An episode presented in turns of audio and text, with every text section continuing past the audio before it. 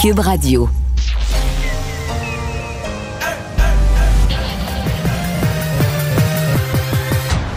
Mario Dumont. Organiser, préparer, informer. Les vrais enjeux, les vraies questions. Mario Dumont. Les affaires publiques n'ont plus de secret pour lui. Cube, Cube Radio. Bonjour tout le monde, bienvenue à l'émission, euh, émission euh, spéciale jusqu'à un certain point parce qu'en cours de route, euh, on va vous partager les secrets du budget. Dès 16 heures, euh, le budget du Québec va être rendu public. Donc, si vous êtes pour recevoir un chèque, payer une nouvelle taxe, tout ce qui peut sortir du budget, on va vous dire ça à l'instant même. Donc, à partir de 16 heures. Bonjour Vincent. Salut Mario. C'est une énorme journée, il faut dire, au niveau politique parce qu'à Québec, c'est le budget. Et à Ottawa, ben, on n'a pas un, gouver- un nouveau gouvernement, mais presque. Ben, en fait, on est, on est quasiment plus sous un gouvernement minoritaire parce que là, euh, il y a eu entente entre les libéraux et le NPD pour faire euh, enfin, une entente qui permet d'assurer le gouvernement actuel jusqu'à l'élection en 2025. Alors, Donc, on est les, plus les néo-démocrates s'engagent à à pas renverser le gouvernement jusqu'à la fin de la session parlementaire de, de juin 2025, donc jusqu'aux élections. Ouais, et là, Jack Meeting a dit ce n'est pas une carte blanche. Donc, euh, on n'est pas. il, il peut, il peut quand même chan- changer d'idée. Ouais. Selon les politiques. C'est vrai. Bon. C'est vrai. Euh, Mais donc, pour aujourd'hui, la nouvelle qu'on reçoit, c'est que le NPD, c'est quand même à négocier un appui au gouvernement, mais en échange de... Ça, c'est l'autre bout. Là. Là, le gouvernement, ça veut dire qu'on se met sur le dossier, par exemple, des euh, du côté du, gou- du- du gouvernement libéral de l'assurance médicaments, on se met sur le dossier de l'assurance dentaire, donc des nouvelles dépenses, des nouveaux programmes sociaux et des nouvelles intru- d'intrusion dans les pouvoirs du, du Québec en santé. Oui, ça a fait beaucoup réagir. J'écoutais la période de questions. Je vous ai sorti quelques extraits. Je vais vous faire entendre ça tantôt. Et François Blanchet n'était pas très content de ça. Elle est piétinée, selon lui, sur les Ben, compétences lui, des provinces. lui est pas content de ça du point de vue empiètement, c'est sûr. Mais du point de vue partisan, il est pas très content non plus parce que là, le bloc a plus jamais la balance du pouvoir. Tu sais, avant ça, il pouvait dire, ben, des fois, c'est le NPD, des fois, c'est moi le bloc, j'ai comme une balance du pouvoir. Là, quand il y a un parti qui appuie les libéraux comme ça, ça n'existe plus. On rejoint Julie Marco. 15h30, c'est le moment d'aller retrouver notre collègue Mario Dumont. Salut Mario. Bonjour. Alors, le budget de Québec sera déposé dans une trentaine de minutes. Euh, Mario, tu as déjà été un élu, chef de parti, tu es économiste. On sait que la hausse du coût de la vie, c'est une des principales préoccupations des Québécois en ce moment. Qu'est-ce que tu ferais, toi, si tu étais au gouvernement? Ben, euh, moi, je- sincèrement, euh, si j'étais au gouvernement, je ferais pas mal la même chose qu'eux. C'est-à-dire que je, l'idée d'envoyer un chèque, je sais que pour les années d'élection, Ouais. c'est bizarre, mais c'est parce que c'est à peu près la seule affaire que tu peux faire sans créer quelque chose. Et comme, euh, tu sais, je sais pas, mais quand tu crées euh, l'assurance maladie, là, ben, tu le sais que tu la crées pour des décennies, voire des siècles, dans le sens qu'il va toujours avoir de la maladie, ou tu crées un programme, euh, programme d'assistance, euh, de prêt étudiant, mais il va y avoir des étudiants universitaires pendant des décennies. L'inflation, il y aura pas, en tout cas. S'il y a ça pendant des décennies à ce niveau-là, on est drôlement mal pris, on n'est pas sorti de l'auberge, mais Ouais. c'est un phénomène vraiment temporaire. Donc, c'est pour ça que, bon, tu pourrais peut-être enlever des taxes, mais de tous les gestes que tu poses, il faut que tu poses des gestes qui sont faciles à faire juste une fois ou faciles à faire juste pour un an, puis qu'il n'y aura pas de résistance. Alors, si tu enlèves la taxe, exemple, si tu détaxes un bien, Julie, tu vas venir le problème, là. Quand tu vas vouloir réintroduire la taxe, il va y avoir de la résistance, puis tout ça. Donc, le fait de transférer aux gens un montant d'argent, bon, là, la forme du transfert, un chèque, un transfert direct, un transfert via le rapport d'impôt, il y a plusieurs façons de le faire. Mais transférer de l'argent aux gens, euh, ça, ben, tu le fais, pardon, mettons qu'il y a de l'inflation pendant trois trimestres, euh, ou- ben, tu le fais. Puis après ça, t'arrêtes. C'est toi qui es en contrôle de la situation. Tu te dis, bon, ben là, le problème, c'est Mais résorbé. comment tu vois ça? Comment tu vois ça, Mario, le fait que le. Tu as l'impression que le gouvernement nous a pris trop d'argent et là se rend compte que finalement on peut nous en redonner?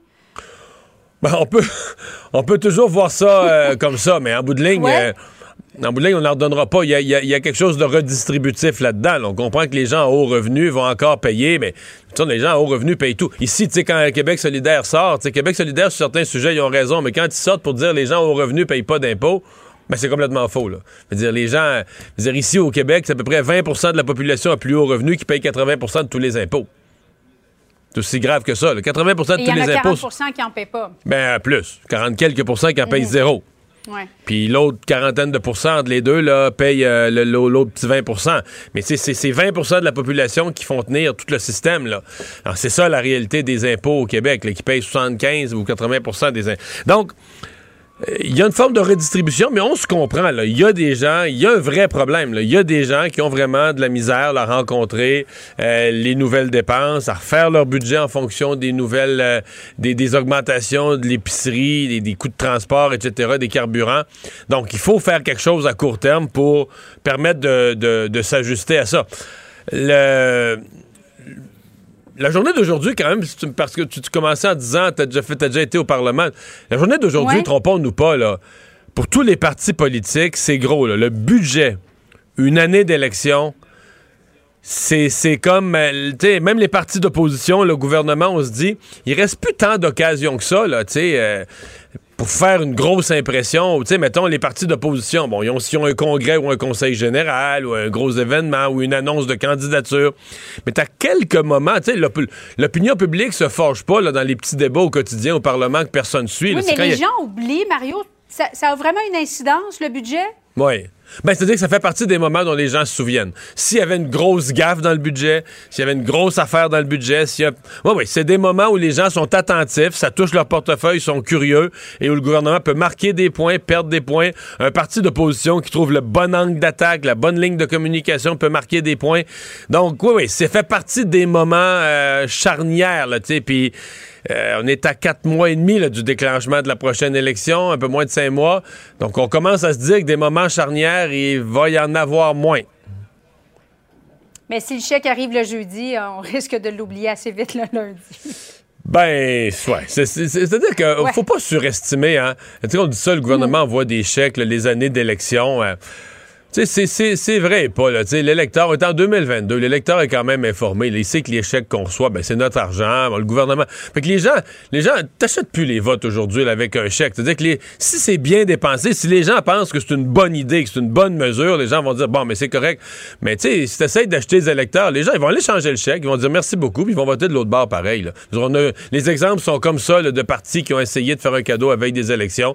Puis si les gens étaient tannés, puis ils voulaient changer de gouvernement, les gens, ils prenaient l'argent, ils disaient merci beaucoup, puis changer de gouvernement pareil. Je me souviens d'une élection partielle où le Parti québécois avait perdu, puis en panique, en fin de campagne, il annonçait de l'argent dans un village, puis il pensait qu'il avait réussi à sauver les meubles, parce que les gens allaient, les gens, tout le village allait à l'événement du premier ministre, je nommerai pas les noms, là, mais tous les gens y allaient, puis là, ils applaudissaient, le premier ministre nous débarque de l'argent, puis tout ça. Puis lundi de l'élection est arrivé, puis ils ont tous voté contre lui. Donc, les gens, les gens y allaient à l'événement. Tu viens porter un beau chèque dans notre village, y a pas de problème. On va se déplacer, on va aller à l'événement, on va applaudir. Puis, euh, ben, le, lundi, de l'élection, on va faire à notre goût pareil. c'est, l'électeur est un peu plus sophistiqué là, que de dire, euh, ben, on va lui donner un chèque. Donc, c'est pour ça que si c'est une bonne mesure, les gens vont s'en rendre compte. Si c'est ridicule qu'on envoie des chèques pour rien ou qu'on l'envoie à trop de monde, euh, les gens vont s'en rendre compte aussi. Là. On, nous le saurons euh, aux alentours de 16 heures. Mario, tu parlais des étudiants tantôt. Il y était des milliers aujourd'hui à, à, sortir, à faire la grève euh, d'une journée pour souligner les 10 ans de la grève étudiante. À l'époque, ils réclamaient le gel des frais de scolarité. Aujourd'hui, ils, ils en demandent davantage, Mario. Ils demandent la gratuité. C'est complexe ce qu'ils demandent. Il y a plusieurs groupes et il y en a d'autres qui demandent mhm. que les stages soient rémunérés, ce qui est déjà, à mon avis, plus raisonnable que de réclamer la, gratuité. Euh, parce qu'il y a certains domaines où les, stages, sincèrement, c'est un vrai scandale. On fait travailler, même dans le secteur public, on fait travailler des jeunes en stage. Comme on est en pénurie de personnel, on leur fait faire du vrai travail qu'on a besoin, puis on les, on les paye pas. Il y, a des, y a des questions. Les jeunes ont raison sur des points. Mais euh, bon, euh, bon, la gratuité, je suis pas sûr que ça va arriver demain matin. Mais ce que, ma réflexion est plus la suivante. Je pense quand même qu'il y a quand même des. Il y a dans le mouvement étudiant des gens qui pensent qu'ils sont peut-être fait un petit peu avoir en 2012. Tu sais que pour des étudiants à bas revenus, euh, probablement que ça aurait été mieux. je vais peut-être en faire sursauter certains. Certains vont tomber en bas de leur chaise. Il aurait peut-être été mieux d'accepter le deal de Jean Charest. Une hausse de 75% À l'époque, assortie non, c'était une hausse, c'était pas une, c'était une hausse importante, là. C'était trois fois 300 pièces Mais euh, assorti de, pour les plus pauvres, de prêts et bourses, et la plus grosse partie était en bourse, donc non remboursable, payée par les contribuables de toute façon. Alors, les plus grands gagnants de, de, la décision de, de Mme Marois d'annuler la hausse des frais de scolarité puis de remettre là, des. Ben, ça a augmenté quand même. Ça a l'air de rien. C'était 50$ par année, plus l'inflation, il y avait un mécanisme. Puis là, aujourd'hui, on voit que ça monte de plus en plus. Les grands gagnants, c'est les enfants. Ben, c'est moi, là, c'est mes enfants. Moi, moi je suis un grand gagnant de ça. là. Les, carrés rouges ont manifesté pour moi. Parce que depuis les carrés rouges, mes trois enfants, ben, deux de mes trois enfants sont passés à l'université. Il y a une distorsion quand même. non, mais je suis une personne à haut revenu, là. Donc, j'ai payé vraiment moins cher les frais de scolarité. Moi, mes enfants n'auraient pas eu de prêt et bourse. J'aurais payé plus cher pour l'université.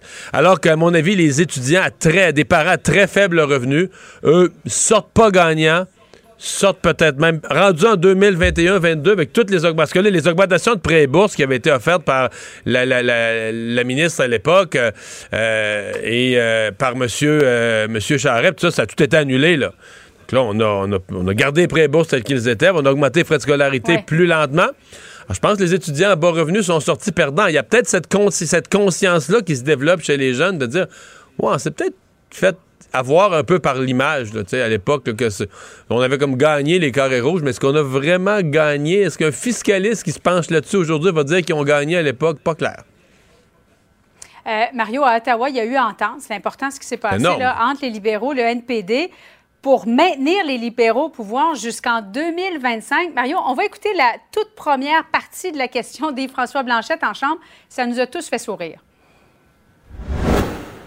Maintenant que le NPD et les libéraux ont convolé en juste noces, peut-il amener les députés verts ici et tous les libéraux du bon bord, histoire de ne pas faire chambre à part? Habile comme stratégie de, de s'unir, de, de faire cette alliance, Mario, entre les libéraux et le NPD?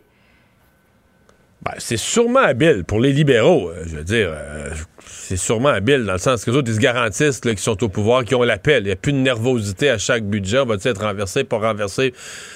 Pour le NPD, euh, c'est un gros pari. Le NPD va pouvoir dire qu'il a fait des gains, là, parce que dans l'entente, il y a six points là, clairs et précis. Euh, Un programme d'assurance dentaire, un programme d'assurance médicaments, euh, pas de, de- de l'aide au logement, etc. En Aux passant- aînés, dans les passant- CHSLD? Ouais, en passant, il n'y a pas beaucoup des mesures demandées par le NPD euh, qui représentent des économies. C'est tout le cash, le cash, Non, le mais cash. c'est- un peu dans la foulée de, de ce que fait déjà Justin Trudeau. Oui. Ben, comme si M. Trudeau n'était pas assez enclin lui-même à dépenser beaucoup, ben là, il signe un deal dans lequel il s'attache les mains de dire je vais dépenser encore plus. Donc, pour ceux qui. Pour ceux qui veulent pas d'élection, pour ceux que, dont la grosse préoccupation, c'est de dire, là, on est écœuré des élections, des gouvernements minoritaires, ça dure deux ans. Pour ces gens-là, c'est une bonne nouvelle. Les élections, ça veut pas dire que la- à la dernière année, là, c'est en 2020, à partir de Noël 2024, l'année 2025, à mon avis, là, un des deux pourrait tirer sa plug de l'entente, puis les élections pourraient arriver au bout de trois ans et demi plutôt que quatre ans. Soyons prudents. Mais à mon avis, jusque-là, jusqu'à l'automne 2024, eux, ce qui se sont engagés, c'est jusqu'à l'été 2025, là, jusqu'aux élections, euh, ben, le gouvernement Trudeau a la paix. Par contre, euh, pour le NPD, comment tu gardes ta personnalité? Je, je vais te mettre ça bien concret, là. Ouais. Tu fais un dîner spaghetti du NPD en Ontario, un, un beau dimanche où tu réunis tes militants. Là, je comprends que tu vas leur dire, ben là, on obtient des gains dans notre entente. Mais tu sais, normalement, quand tu es un parti d'opposition, tu, tu, dis que tu veux remplacer le gouvernement, que le gouvernement est pas bon. Mais là, tu es un parti d'opposition qui peut plus dire que le gouvernement est pas bon. Parce que tu as un bras dans le tordeur, toi, tu as un bras pogné dans le tordeur du gouvernement parce que tu as signé une entente. Les questions en chambre. C'est un excellent point. Les questions Oui. en chambre.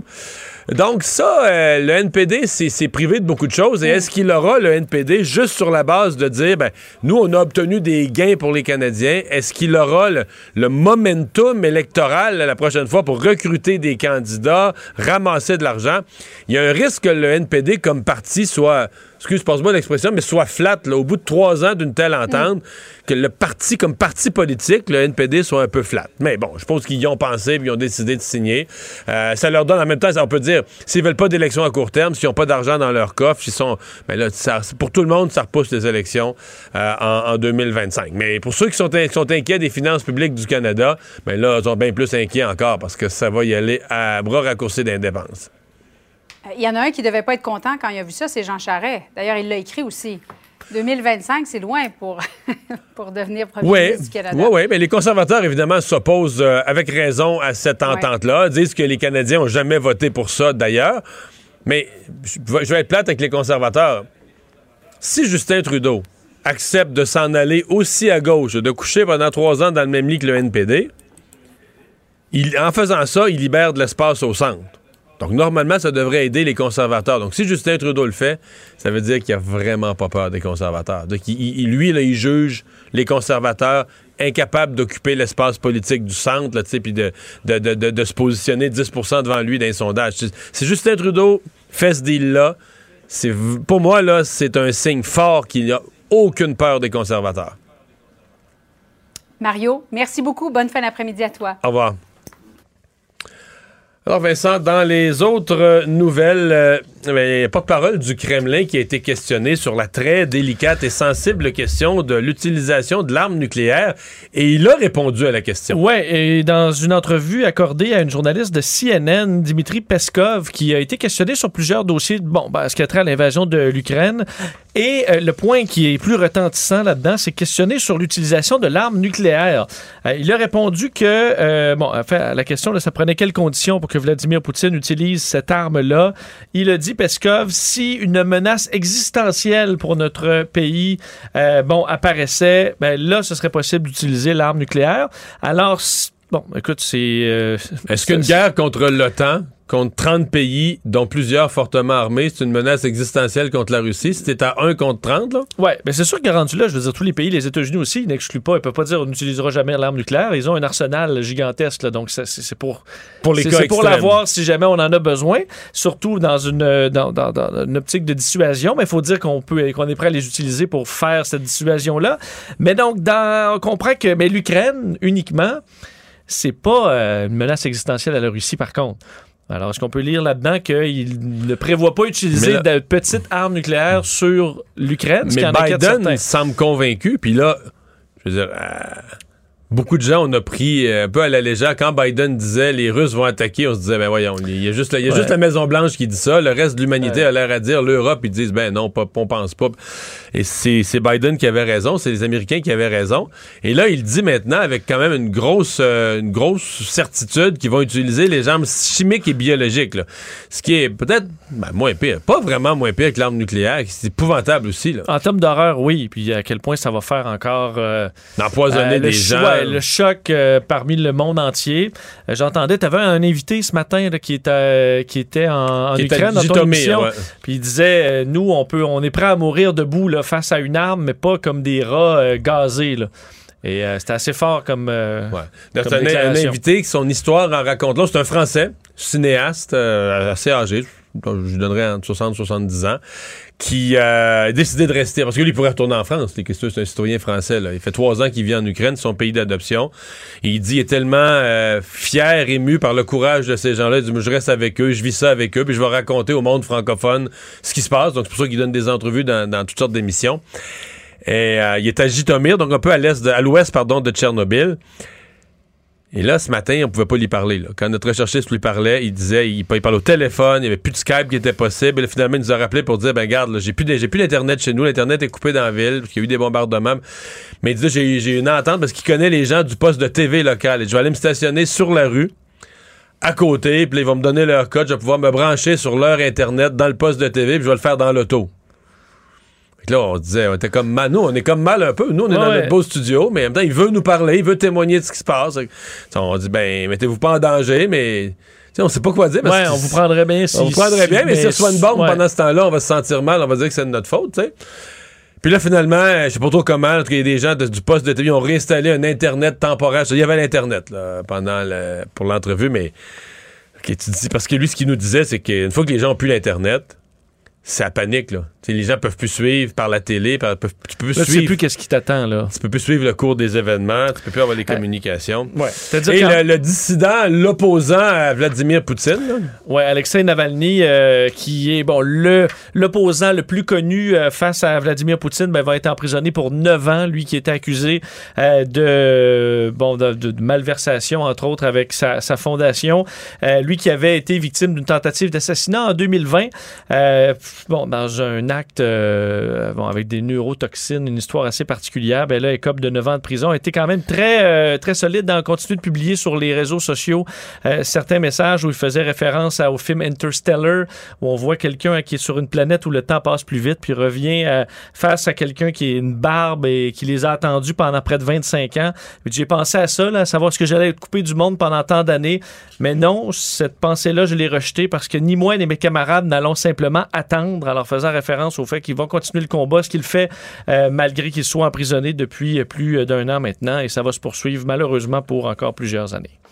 Et rapidement, chez nous, euh, hausse des, hospitalisations, mais c'est comme si depuis euh, 3-4 jours, une semaine, deux semaines, euh, c'est reparti. On disait c'est à la hausse en Europe, c'est à la hausse euh, aux États-Unis, mais c'est à la hausse au Québec aussi. Oui, et je pense qu'on n'a plus le, le pouls précis, étant donné que les tests, On a on les chiffres, flux là, à la de gé- vrais bon, chiffres. général. On les a par contre au- autour, de, autour de nous, là. Et on en entend là, plein de monde qui ont, des, qui ont la COVID en ce moment, je pense, autour de nous, des amis, des proches. Euh, ben, ça se ressent là, finalement sur les hospitalisations. Plus 41 hospitalisations aujourd'hui. Donc, on est à 1043. On a été une journée sous les 1000. Puis c'est 998, reparti, ouais. si je me trompe pas. Sept décès avec moins deux euh, aux soins intensifs. Donc, évidemment, c'est inquiétant. On dit, euh, disons, optimisme prudent parce qu'on s'entend que beaucoup de gens ont eu euh, la- euh, l'Omicron et que ces gens-là qui ont eu Omicron sont immunisés au, sous-variant BA2. Est-ce qu'on Mais ça, sait pas pour combien de protection temps? suffisante? C'est ça. C'est ça. Est-ce que c'est pendant. le- Il y en a qui disent qu'au bout de 4-5 mois, même si tu as eu, mettons, quelqu'un comme, ben, comme nous, on a eu Omicron à mi-décembre, deuxième moitié de décembre, ben, est-ce qu'on va être encore protégé en avril-mai? Ça semble pas clair du tout. Et euh, par, bon, à côté de ça, les pays euh, européens, plusieurs sont en explosion de cas. L'Allemagne, la France, l'Italie, Royaume-Uni. Euh, on voit l'Irlande, la Grèce, Chypre. euh, et on, Ah, ce qu'aujourd'hui, l'Organisation mondiale de la santé disait, c'est qu'on est passé brutalement de trop de mesures à pas assez. Je trouvais que c'était une bonne façon de le formuler. Il y en avait effectivement trop. On était davantage sous contrôle. Mais est-ce qu'on a relâché euh, Trop disons, vite. le- trop, trop vite la pédale de frein? Peut-être. Mario Dumont et Vincent Dessureau. Un duo aussi populaire que Batman et Robin. Cube, Radio. Alors, euh, Guillaume Lavoie, qui euh, vient, euh, comme à chaque jour, nous faire le point sur euh, la guerre en Ukraine. Bonjour, Guillaume. Bonjour Mario. Tu veux d'abord nous parler aujourd'hui des pertes euh, de la Russie, certaines qui sont mesurées par l'armée ukrainienne. Bon, on sait jamais s'il y a un petit peu de propagande là-dedans. L'armée russe a reconnu néanmoins euh, des pertes extrêmement importantes. là. Oui, puis je vais essayer de. Quand je faisais l'analyse de tout ça, je prenais bien sûr les chiffres de l'armée ukrainienne. mais On va essayer de trouver là, à tout le moins un point milieu entre les chiffres du Pentagone, de l'armée ukrainienne, et ceux avoués par les Russes. Et c'est ça qui surprend.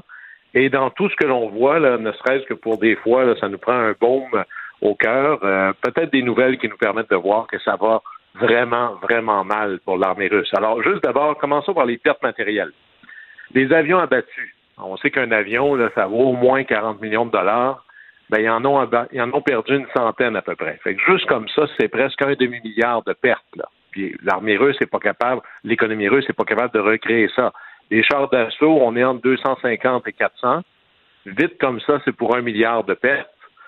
Puis là, je parle même pas des véhicules euh, de transport de troupes, ou même quand ils envoient des missiles, ils en ont pour 100 millions de dollars de missiles de lancer. Vous savez, le militaire, c'est l'ultime destruction. C'est beaucoup d'énergie, beaucoup d'économie pour créer quelque chose qui vise à détruire. Fait que vite comme ça, là, il y en a pour 2-3 milliards que ça a coûté à tout le moins en matériel militaire. Et on est pas mal sûr que l'économie russe peut pas remplacer ça. Et ben, pour euh, faire les, bonnes nouvelles de Vladimir Poutine, les États-Unis ont envoyé pour descendre d'autres chars et d'autres avions 2000 missiles Javelin, ça c'est des super missiles presque à tête chercheuse, 7000 autres euh, armes anti-chars, puis des drones kamikazes. Alors les pertes matérielles de l'armée russe vont juste aller en augmentant, mais c'est quand on regarde les pertes humaines, même si toutes les pertes humaines sont un drame en soi, mais là, imaginez, c'est la grande armée rouge, c'est supposé être une armée extraordinairement puissante, et on est les pertes russes à 10 000, ce qui est gigantesque, là. 10 000 tués en combat, et ajouter à ça, parce qu'il y a toujours des blessés, des prisonniers, des gens qui disparaissent dans la nature, il y en a pour 30 000. Et à date, 15% des forces russes lancées dans l'offensive ukrainienne sont hors combat. C'est gigantesque en trois semaines, là. Et Guillaume, on pense à, bon, dans le cas des chars d'assaut, des avions de chasse, bon, on se dit, il est quand même, ils sont capables d'en construire, mais c'est, on n'est vraiment plus dans le même type de char qu'on pouvait faire en série à l'époque de la Deuxième Guerre mondiale où on a besoin seulement d'acier ou de quelques produits. Là, euh, avec les sanctions, euh, c'est très, très difficile de repartir ce genre de chaîne de montage-là, même s'ils ont tout le personnel, même s'ils affrètent des usines au complet à la production d'armement. Il n'y aura plus les semi-conducteurs, les, semi-conducteurs, les... les programmes informatiques et tout ça. On est très loin de pouvoir faire ça à grande vitesse. Et des fois, même ces appareils-là très, très complexes, euh, ça va aller mourir sur des choses comme ben, on n'a pas la vis pour le train d'atterrissage. Exact. On n'a pas. Euh, alors, et, là, on parle même pas des capacités techniques qu'il y a là-dedans. Un avion aujourd'hui, prenez nos F-18, qui sont essentiellement là euh, un, un, truc assez arriéré comparé à ce qui se fait aujourd'hui. Ce qui fait qu'ils ont encore une valeur, c'est l'électronique qu'on a ajoutée dedans depuis des années. Là, ça devient de plus en plus compliqué. Mais juste, je reviens sur le nombre de morts, vous donnez un, nombre de, un ordre de grandeur. Les Russes aussi se sont enfargés en Afghanistan. Ils sont restés là 10 ans, essentiellement dans les années 80. En 10 ans, 15 000 morts. Donc, ils ont, presque, ils ont presque autant de morts en trois semaines. Trois semaines. Ah, et là, c'est loin d'être fini. Là. Et vous savez, la nouvelle que euh, Vladimir Poutine allait envoyer des mercenaires essentiellement, des étrangers, des Tchétchènes, et des Syriens, des milliers d'entre eux se battent en Ukraine, pseudo-obligés. Mais là, on apprend que du côté ukrainien, les étrangers qui se disent, moi, je vais aller me battre avec vous, par exemple, le, tireur d'élite, le Wally, dont on entend toujours parler, il y en ont 15 000. Ça, c'est des gens qui ont une expérience comme anciens militaires en Grande-Bretagne, aux États-Unis et autres. Alors, c'est de moins en moins évident de voir une capacité militaire supérieure malgré tout ce qu'on voit. Parce que, et, ça, ça m'amène à l'analyse que je faisais ce matin. Oui, l'OTAN, les États-Unis, on dit toujours, ouais, ils sont pas impliqués, ils ont vraiment l'air d'être là de loin.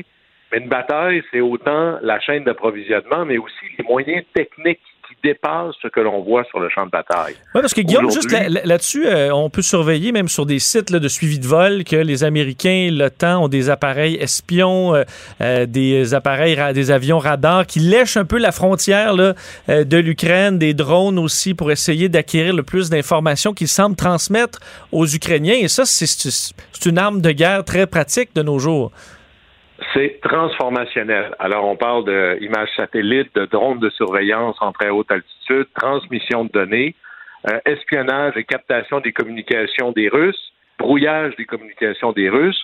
Et là, franchement, si on avait à comparer, là, euh, les Russes font euh, la guerre avec essentiellement des, longues vues, alors que les autres, il ne doit pas avoir beaucoup de pouces carrés en Ukraine que l'armée ukrainienne voit pas très, très bien tellement qu'il y a eu récemment, euh, après l'attaque des colonnes de chars, les chars russes étaient cachés dans la forêt. Et bizarrement, il y a un drone qui a survolé tout ça. Et là, encore plus bizarrement, un missile a frappé chaque char précisément. Alors, cette capacité de coordonner des attaques entre l'information qui entre et le mouvement des troupes et des munitions, ça, c'est quelque chose qu'on voit clairement qu'il y a les empreintes digitales de l'OTAN derrière. Tu n'arrives pas à faire ça avec des longues vues. Alors, ça, c'est véritablement une aide logistique qui transforme la chose. Et d'ailleurs, les communications russes sont tellement difficiles qu'un général américain disait que les, soldats russes et les généraux russes saisissent les cellulaires ukrainiens pour être capables de se parler. Et comme c'est pas des communications protégées, ben c'est comme ça qu'il y a six généraux russes qui ont été euh, comme ça tués en plein combat. Alors ça va très très très mal. La question à surveiller, c'est qu'on voit de plus en plus qu'il y a des missiles qui sont tirés depuis un territoire international ou un territoire russe, notamment les fameux bateaux dans la mer Noire ou la mer d'Azov. Vous savez, qui, qui lancent des missiles très loin. On parle de centaines de kilomètres, qu'il y a des villes, des centaines de kilomètres qu'ils qui, atteignent, semble-t-il. Absolument. D'ailleurs, même dans, à l'époque de la guerre du Golfe Persique, on, on peut aujourd'hui lancer des missiles d'un bateau qui est très, très loin des côtes. Alors, les bateaux, les navires militaires deviennent à ce moment-là des bases de missiles euh, qui se déplacent. La grande question, c'est est-ce qu'à un moment donné, ces bateaux-là vont finir par être, pardonnez-moi l'anglicisme, mais fair game? Et là, qui aurait la capacité d'aller les attaquer? C'est moins clair que ça pourrait être des missiles ukrainiens, mais c'est pas impossible. Vous voyez comment ça, ce serait des pertes extraordinairement lourdes du côté russe. Est-ce qu'on considérait que c'est une ligne rouge à ne pas franchir pour les Russes? Ça, c'est le genre de choses où plus on va avancer, plus le conflit va devenir à la limite la limite la limite de l'engagement total, parce que quand tu commences à manquer de troupes, d'approvisionnement, quand tes pertes commencent à augmenter, c'est exponentiel. C'est-à-dire que plus ça va mal, plus ça va mal. Et là, c'est ce qu'on voit de plus en plus du côté russe, et on va voir comment tout ça va s'organiser. Et ça, c'est peut-être la pire des nouvelles pour Vladimir Poutine, c'est que dans la grande histoire de la Grande Russie, qui est quand même une civilisation millénaire, quand tu perds une guerre, tu perds ta job. Ça va à peu près comme ça. Euh, que ce soit la première guerre de Crimée, la guerre contre le Japon, la première guerre mondiale, euh, c'est là qu'on a sorti le tsar, on a fait la révolution bolchevique. Même chose pour la défaite en Afghanistan. Gorbatchev n'aurait jamais réussi à faire toutes ces réformes si la Russie n'avait pas été humiliée puis obligée de partir là, presque dans la honte euh, de l'Afghanistan. Alors, s'il fallait que euh, M. Poutine perde cette guerre-là, et tout semble indiquer qu'il ne peut pas la gagner, ça c'est pas seulement la fin de la guerre en Ukraine, ça rimerait probablement avec la fin du règne de Vladimir Poutine. Comment est-ce que ceci va se passer? On a été peut-être chanceux d'avoir eu la fin de l'Union soviétique dans une paix relative. C'est pas clair que ça finirait comme ça pour Vladimir Poutine. On sait que ça va finir, on sait pas quand, mais on sait surtout pas comment, et c'est peut-être le bout inquiétant dans tout ça. Guillaume, merci beaucoup. À demain. En plaisir.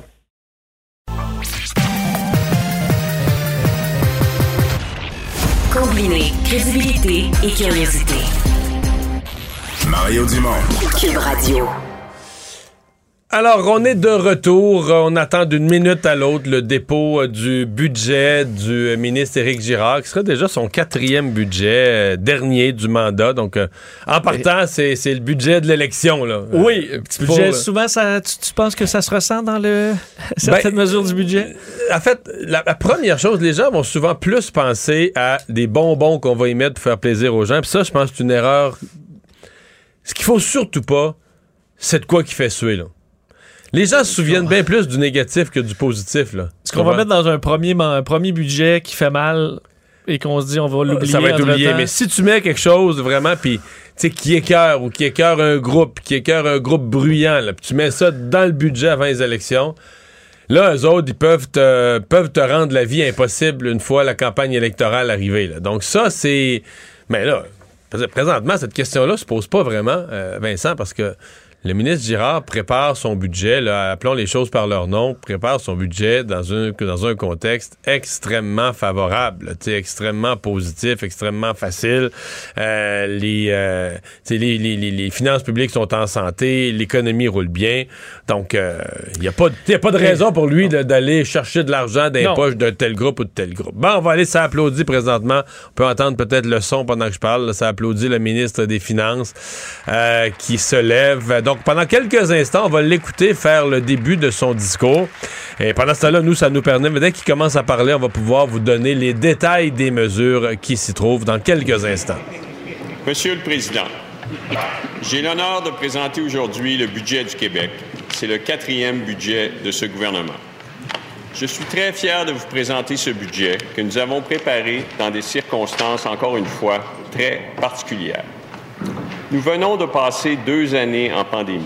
Depuis mars 2020, la maladie a fait plus de 14 000 décès chez nos concitoyens du Québec et plus de 6 millions de personnes en sont décédées à travers le monde.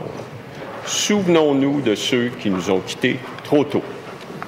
Notre combat contre la COVID-19 a bouleversé notre quotidien, a changé nos habitudes et a provoqué l'isolement d'un grand nombre d'entre nous.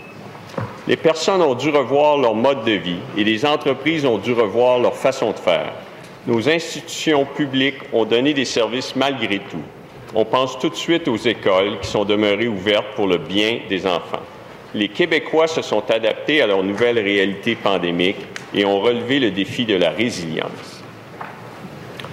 La pandémie a eu également un impact important sur les finances publiques. C'est inévitable quand plusieurs secteurs de l'économie tournent au ralenti. Le soutien important que nous avons accordé aux citoyens et aux entreprises a également amené le gouvernement à augmenter significativement les dépenses. Dans ce contexte, je crois qu'on peut affi- affirmer que le Québec est persévérant. Notre population a relevé le défi de combattre la pandémie en dépit de toutes les contraintes que cela représentait.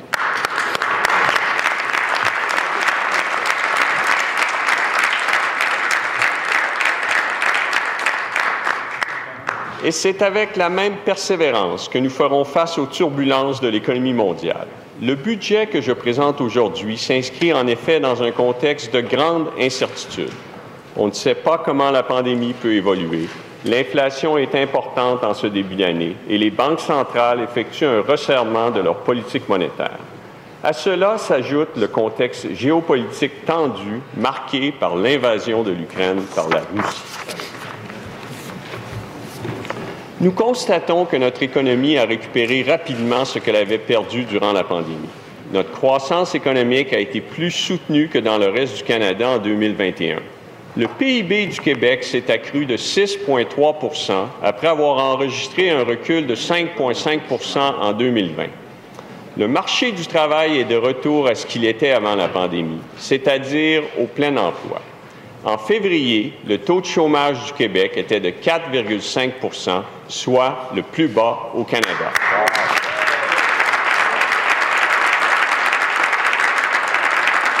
Alors voilà, le ministre vient d'indiquer que le- la croissance économique du Québec a été de 6,3% au cours de la dernière année.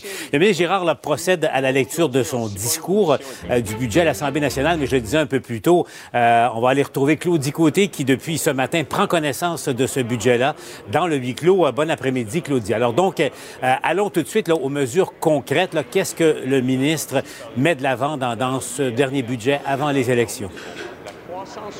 Essentiellement peu de mesures pour remettre de l'argent dans les poches des Québécois, Paul. C'est important de le mentionner parce qu'on sait il y a des pressions inflationnistes. Euh, les euh, Québécois peinent à joindre les deux bouts, ont de plus en plus de la difficulté à faire l'épicerie, à mettre de l'essence dans leur voiture. Donc, une mesure principale pour essayer de contrer l'inflation, c'est ce montant d'argent qui sera donné aux Québécois, 500 dollars. Attention, Paul, ce n'est pas un chèque, c'est un crédit d'impôt. C'est important de le mentionner. Donc, lorsque les Québécois vont faire euh, leur rapport d'impôt euh, pour cette année, ils auront un crédit d'impôt de 500 dollars. Et ça touche beaucoup de monde.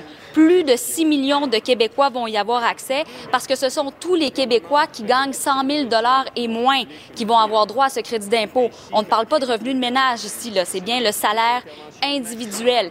Et également pour les personnes qui gagnent un peu plus que 100 000 dollars par année, mais qui ont cotisé à un REER ou encore qui ont cotisé à un régime de retraite, eh bien, ils auront droit à cette somme, à ce 500 dollars. Donc, ça touche 6,4 millions de Québécois et ça coûtera euh, 3,2 milliards de dollars à l'État pour euh, cette mesure.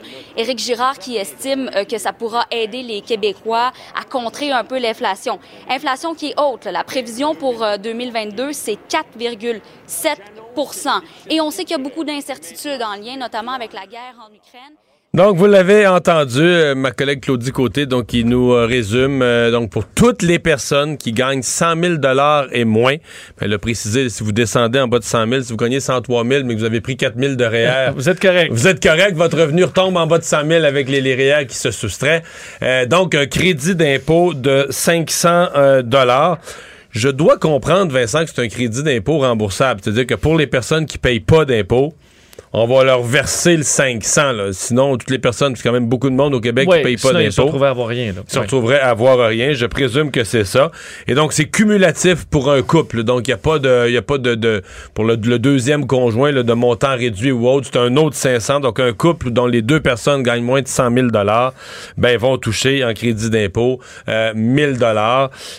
c'est une des mesures. Euh, Il y a de l'argent qui est prévu aussi pour euh, la santé, dont un montant de 235 millions euh, pour les, les proches aidants et les, les soins là, vraiment qui sont donnés euh, par les proches aidants.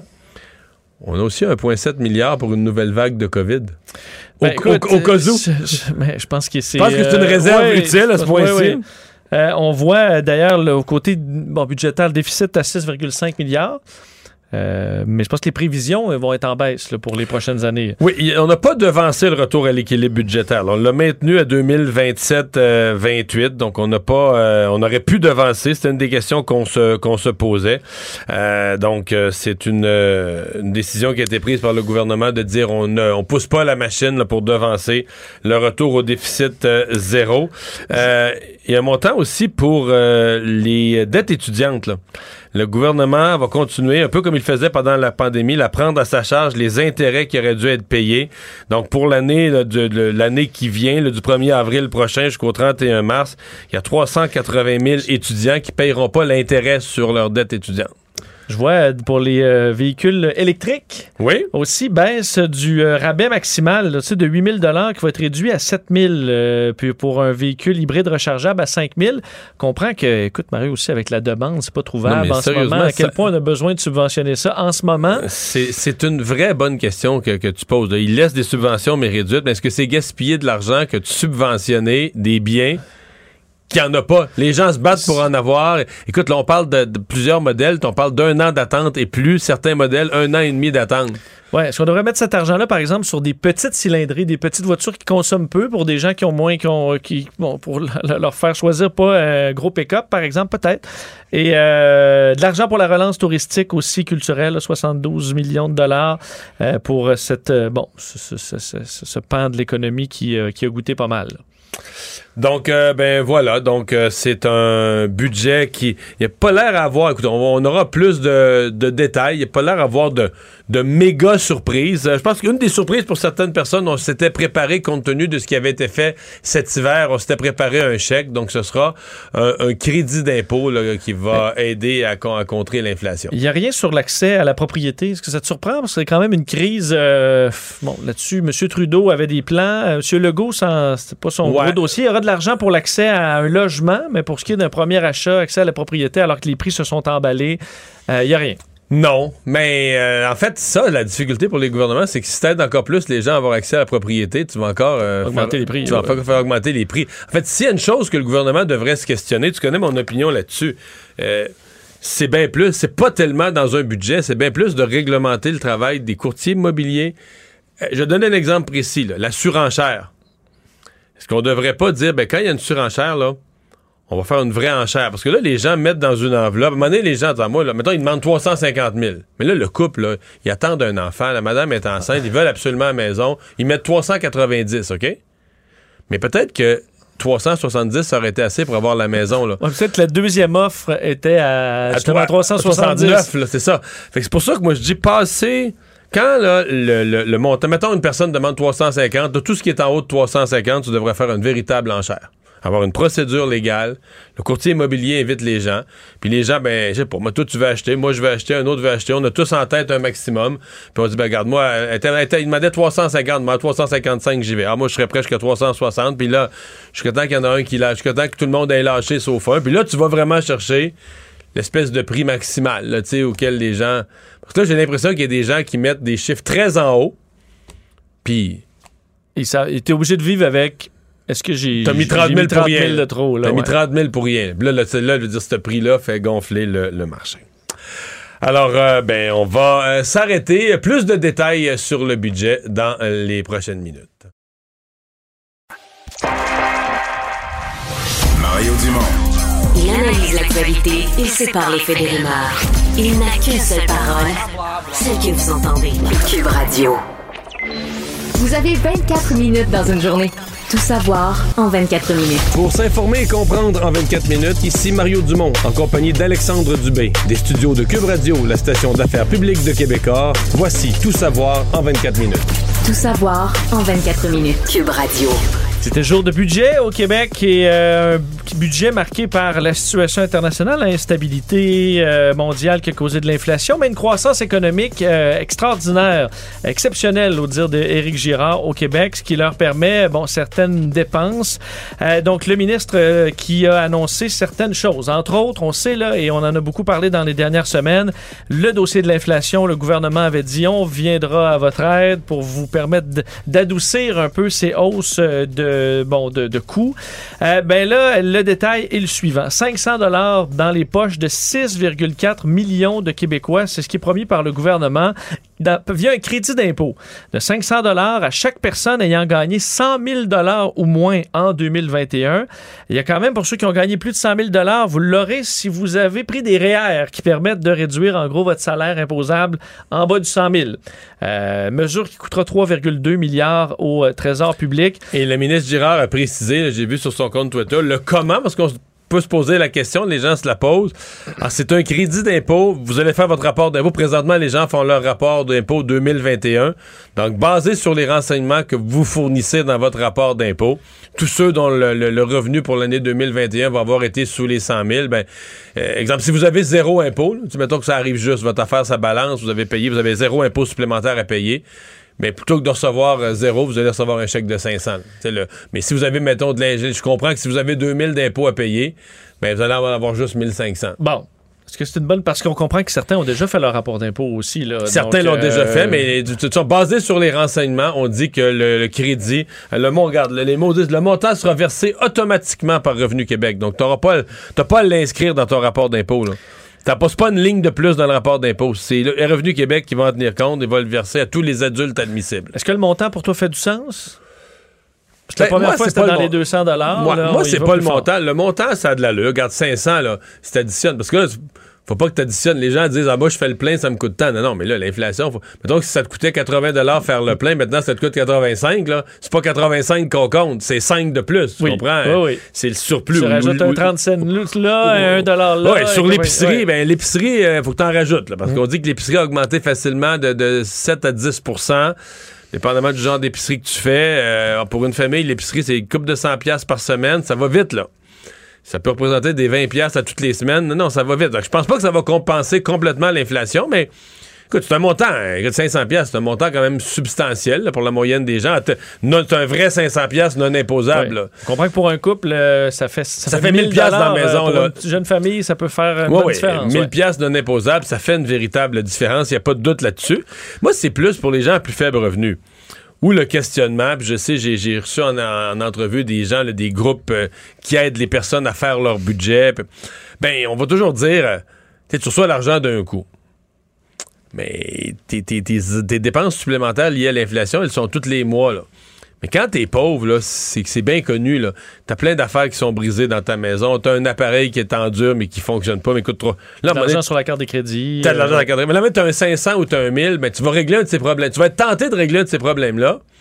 Puis le mois d'après, tu vas être encore pogné avec, le- avec l'inflation. là. C'est Oui. Plus dans cet esprit-là, mais regarde, c'est. Au moins, il y aura un problème de régler. Ben oui, il y aurait quelque chose de réglé. Non, non, c'est un montant appréciable. Parce que j'ai vu que la critique tout de suite de Québec solidaire, de Manon Massé, c'est que ça n'a pas de bon sens que les gens qui gagnent euh, 200 000, les- le couple où les deux gagnent 100 000 chacun, reçoivent le même montant que des personnes à faible revenu. Elle n'a pas tort, mais il faut quand même faire attention. Dans une fiscalité, ce ne sont pas toutes les mesures qui sont redistributives. l'impôt est redistributif, il y a plein de mesures qui sont redistributives, il y a un crédit d'impôt solidarité qui est redistributif, mais c'est pas vrai là, de dire en matière de garderie ou en toute espèce de matière, d'exiger de dire c'est pas vrai, t'as- c'est pas vrai que toutes les mesures doivent être redistributives. Tu as des mesures qui servent à Robin des Bois, à prendre de l'argent aux plus riches puis le donner aux plus pauvres. Mais c'est pas vrai que t'as pas le droit de faire des mesures qui sont pas redistributives. T'as le droit aussi d'en faire certaines qui sont équitables pour tout le monde en disant, mais regarde, la redistribution de la richesse elle est déjà faite avec les impôts sur le revenu, elle est déjà faite par d'autres mesures. T'as, le- t'as le droit comme gouvernement d'en rajouter une qui, qui elle, est Ouais. pas redistributive. Il y, a Et- des, il y a des couples qui font euh, 100 000 et qui, avec le- le- la maison trop chère, la distance du travail, euh, avec l'essence, qui sont tout aussi serrés. sont déculottés par l'inflation quand même. là. Exact. Ben, il y a des problèmes comme ça. Dans les autres mesures, Ouais. euh, en rafale, 1 milliard de dollars pour le plan de refondation en santé là, de Christian Dubé. Euh, donc, on se, se garde cet investissement qui s'inscrit dans un budget de 5 milliards sur 5 ans consacré à la santé. Parlant de santé, pour la pandémie, on se bâtit un coussin pour une autre vague. J'ai plate d'entendre parler de vague, mais c'est quand même ça la situation. 1,7 milliard prévu pour parer les coûts éventuels d'une nouvelle vague en 2022-2023 pour dépistage, vaccination, achat de tests rapides, ajout de lits, etc. Euh, des, clients, des euh, cliniques pour la COVID longue. Et ça, beaucoup de spécialistes qui nous en ça, parlent c'est depuis un certain temps. excellente annonce. là. Je vais t'avouer que ça commence à toucher pas mal de gens. C'est un vrai problème. là. On en a qui ont différents problèmes pulmonaires, d'énergie et d'autres. Euh, Québec compte mettre en place 15 cliniques pour traiter les patients souffrant de COVID longue, euh, effectuer également de la recherche. C'est 9000 Québécois qui souffriraient de cette forme de la maladie. Une somme de 20 millions qui est prévue pour ça. Euh, bon, dans euh, ce qui était attendu par certains pour l'accès à la propriété, rien dans le plan. On a un plan pour favoriser l'accès à un logement pas pour l'immobilier, malgré que les prix se soient emballés dans les dernières années. Euh, pour les rabais verts aussi, là, pour les voitures électriques, euh, le rouler vert va être moins payant. On prévoyait, là, on sait, c'est 8000 dollars les rabais maximaux. Finalement, ce sera réduit à 7 pour un véhicule neuf, 5 pour une voiture hybride rechargeable. faut dire aussi qu'il n'y en a pas présentement de véhicules électriques euh, Non, que trouvables. tu subventionnes quelque chose. Au départ, c'était pour encourager. Les véhicules électriques étaient dans les cours des garages. Puis tu subventionnais pour encourager les gens à les prendre, à les choisir, puis prendre un certain. Il y avait aussi la prise d'un certain risque. On disait, ben, tu sais, c'est des, des modèles qu'on connaît, bon, avec le gouvernement voulait encourager. Là, c'est l'affaire la plus en demande dans le marché, les autos électriques. T'as-tu besoin vraiment, même, même, même C'est ces- beaucoup, là, des 7000 dollars. T'as-tu vraiment besoin de donner à, à quelqu'un 7000 pour s'acheter son autodrive? Ça a plus vraiment d'allure, Ouais. là. Est-ce que pour l'environnement, on peut investir ça dans des endroits où ce serait plus rentable?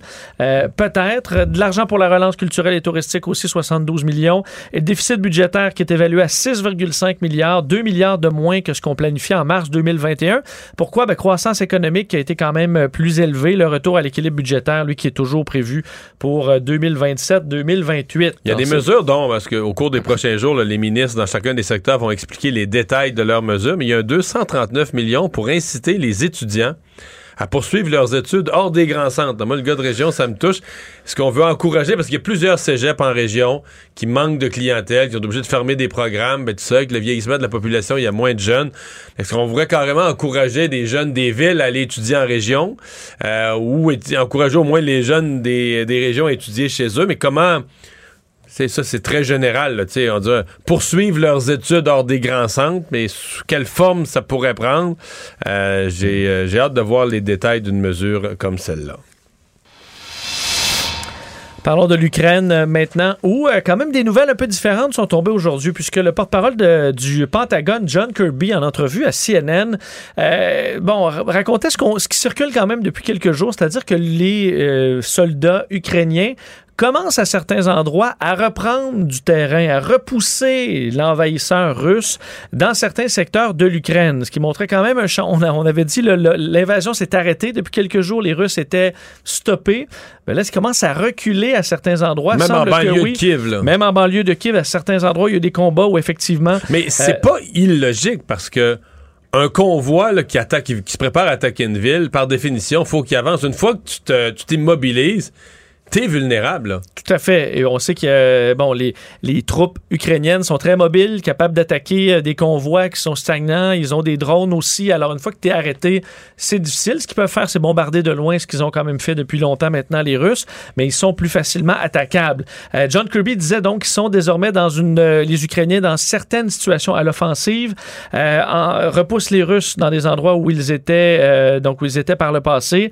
Nous savons qu'ils ont mené des contre-attaques, notamment ces derniers jours à Mykolaiv, qui est, au, euh, à la ville importante du sud de l'Ukraine, montrant selon le Pentagone que c'est une réelle preuve de leur capacité à combattre en suivant leur plan, en s'adaptant à nouveau euh, et tenter de repousser les forces. À Izium aussi, une ville au sud-est de Kharkiv où on aurait réussi à reprendre du terrain. Alors ça, c'est quand même des bonnes nouvelles sur le terrain, surtout que selon le, Pentagone, les Russes ont des problèmes, des problèmes euh, qui, entre autres de communication entre les troupes au sol et les troupes aériennes, on s'entend pas. On se querelle, on est obligé d'utiliser des téléphones portables. Notre collègue Guillaume Lavoie en parlait tantôt, euh, des téléphones portables d'Ukrainiens pour être capable de se parler, pour coordonner des attaques. Les informations souvent qui sont captées parce que c'est de l'information non sécurisée et ça permet aux Ukrainiens, eux, de cibler des attaques. Manque d'essence, manque de nourriture.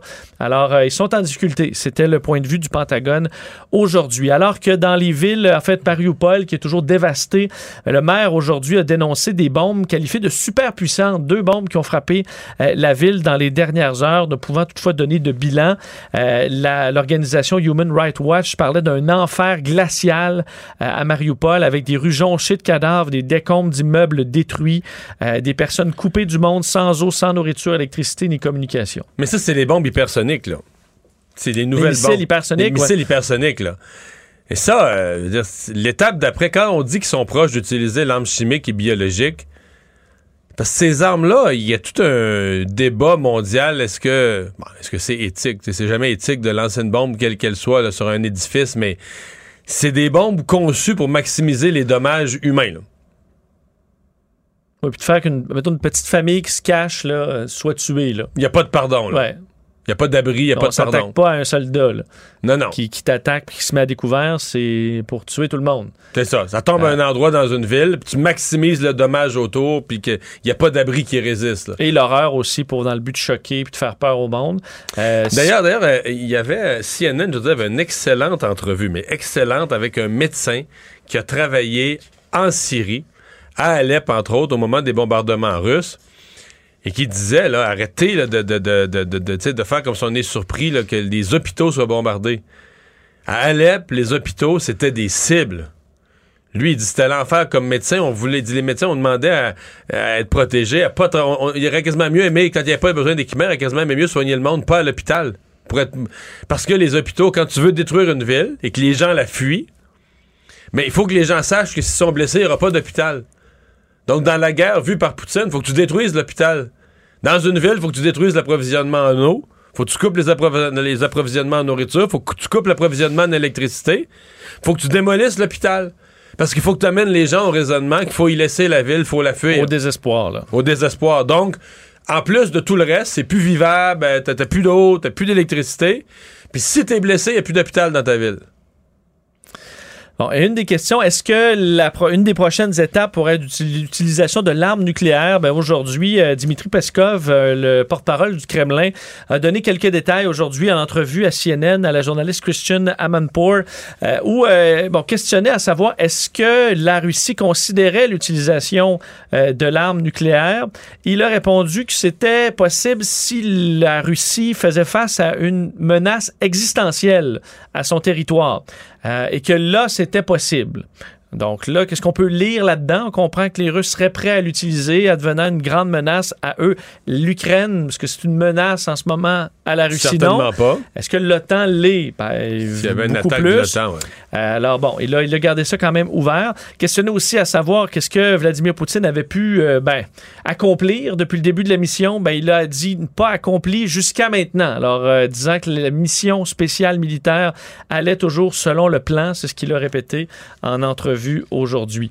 Euh, le porte-parole, euh, Alexei Navalny, personnage extrêmement connu, probablement l'adversaire à Vladimir Poutine le plus célèbre, euh, va en prison, en fait, est déjà en prison, mais vient d'écoper de 9 ans supplémentaires de prison. Navalny, euh, qui, on sait, avait été victime d'une tentative d'empoisonnement en 2020, euh, est accusé d'escroquerie et d'outrage à un juge, écope donc de 9 ans de prison, 7200 dollars l'équivalent en canadien, donc 1 million de roubles en amende et sera emprisonné dans une colonie pénitentiaire de régime sévère, donc dans une prison encore avec des règles encore plus strictes que ce qu'il avait jusqu'à maintenant. Euh, lui qui est un militant anticorruption, ancien avocat de 45 ans, était jugé euh, pour euh, ce que les euh, bon Russes parlaient d'une fraude euh, de sa fondation, ce qu'il a toujours grandement démenti. Et dans les dernières heures, il a publié une série de messages sur euh, Twitter montrant qu'il n'allait pas euh, lâcher et que même si les, euh, bon, les années allaient s'écouler, il allait quand même euh, continuer de euh, combattre. Euh, il a d'ailleurs, faut dire, Mario, ces deux avocats aujourd'hui, tout de suite après la lecture de la sentence, ont été arrêtés. Pendant quelques temps, là, on ne sait pas exactement pourquoi, mais on a arrêté les deux avocats qui défendaient Navalny pour montrer dans Non, quel genre c'est de régime c'est on un est. cirque, tout ça. Il C'est- n'y a, pas de procès digne de ce nom. c'est un cirque, euh, effectivement. D'ailleurs, selon euh, l'Organisation euh, mondiale des Nations Unies, aujourd'hui, on disait que c'était une guerre absurde, la situation en Ukraine, une guerre ingagnable. C'est ce que disait le grand patron à l'Assemblée générale aujourd'hui de l'ONU, disant depuis plus de, bon, depuis des semaines, Mariupol est encerclé par l'armée russe et bombardé, pilonné, attaqué sans relâche. À quelle fin? Euh, disant que même si Mariupol tombait, l'Ukraine ne pourrait pas être conquise ville par ville, rue par rue, maison par maison, et que c'était un cul-de-sac en ce moment pour la Russie. Euh, et euh, pour terminer sur ce dossier-là, ben, on se demande est-ce que la Russie sera bientôt dans une situation de défaut de paiement? Et qu'est-ce que ça implique? Au niveau mondial, ben, aujourd'hui, la numéro 2 du Fonds monétaire international disait que au niveau mondial, ça allait avoir un effet plutôt limité, euh, un impact assez limité, puisque dit le, le- le- le- le montant de ces échéances de paiement russes euh, sont relativement faibles à l'échelle mondiale. Alors ça c'est bien ne plus devrait pas que, déstabiliser c'est bien le plus monde. que ce qui est paralysé, c'est la capacité de Poutine d'emprunter davantage sur les marchés pour refinancer sa dette, pour emprunter davantage, pour financer sa guerre, etc., payer des soldats. etc.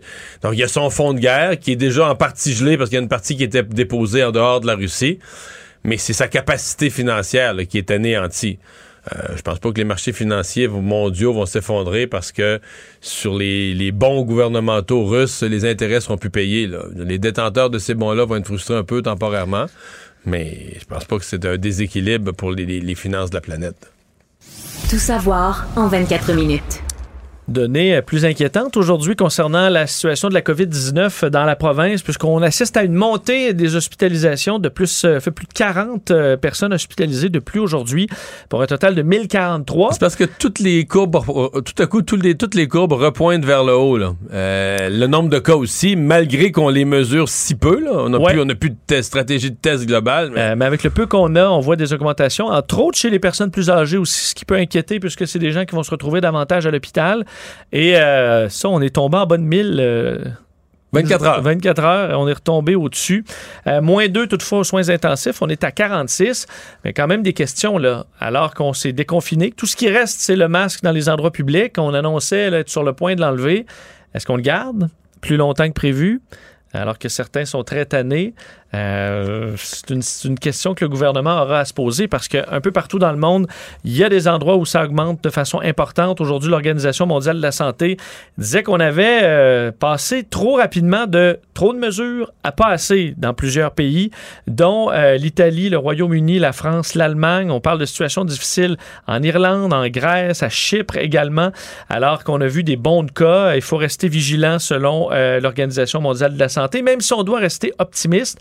Mais dans la zone Europe, là, 18 des 53 pays qui sont en hausse de cas en ce moment. Et on a vu en Chine, mais là où on veut qu'on va confiner carrément une ville de 9 millions euh, d'habitants, la ville de Shenyang, où on a vu euh, de nombreux cas. Et là, on sait que là-bas, c'est là d'ailleurs qu'on retrouve euh, des usines du constructeur allemand BMW. Et là, tout le monde est confiné à résidence. Nouveau dépistage général de la population. Alors, c'est la situation présentement en Chine. Mais nous autres, ici, on on n'est pas trop prêts pour une prochaine vague. là.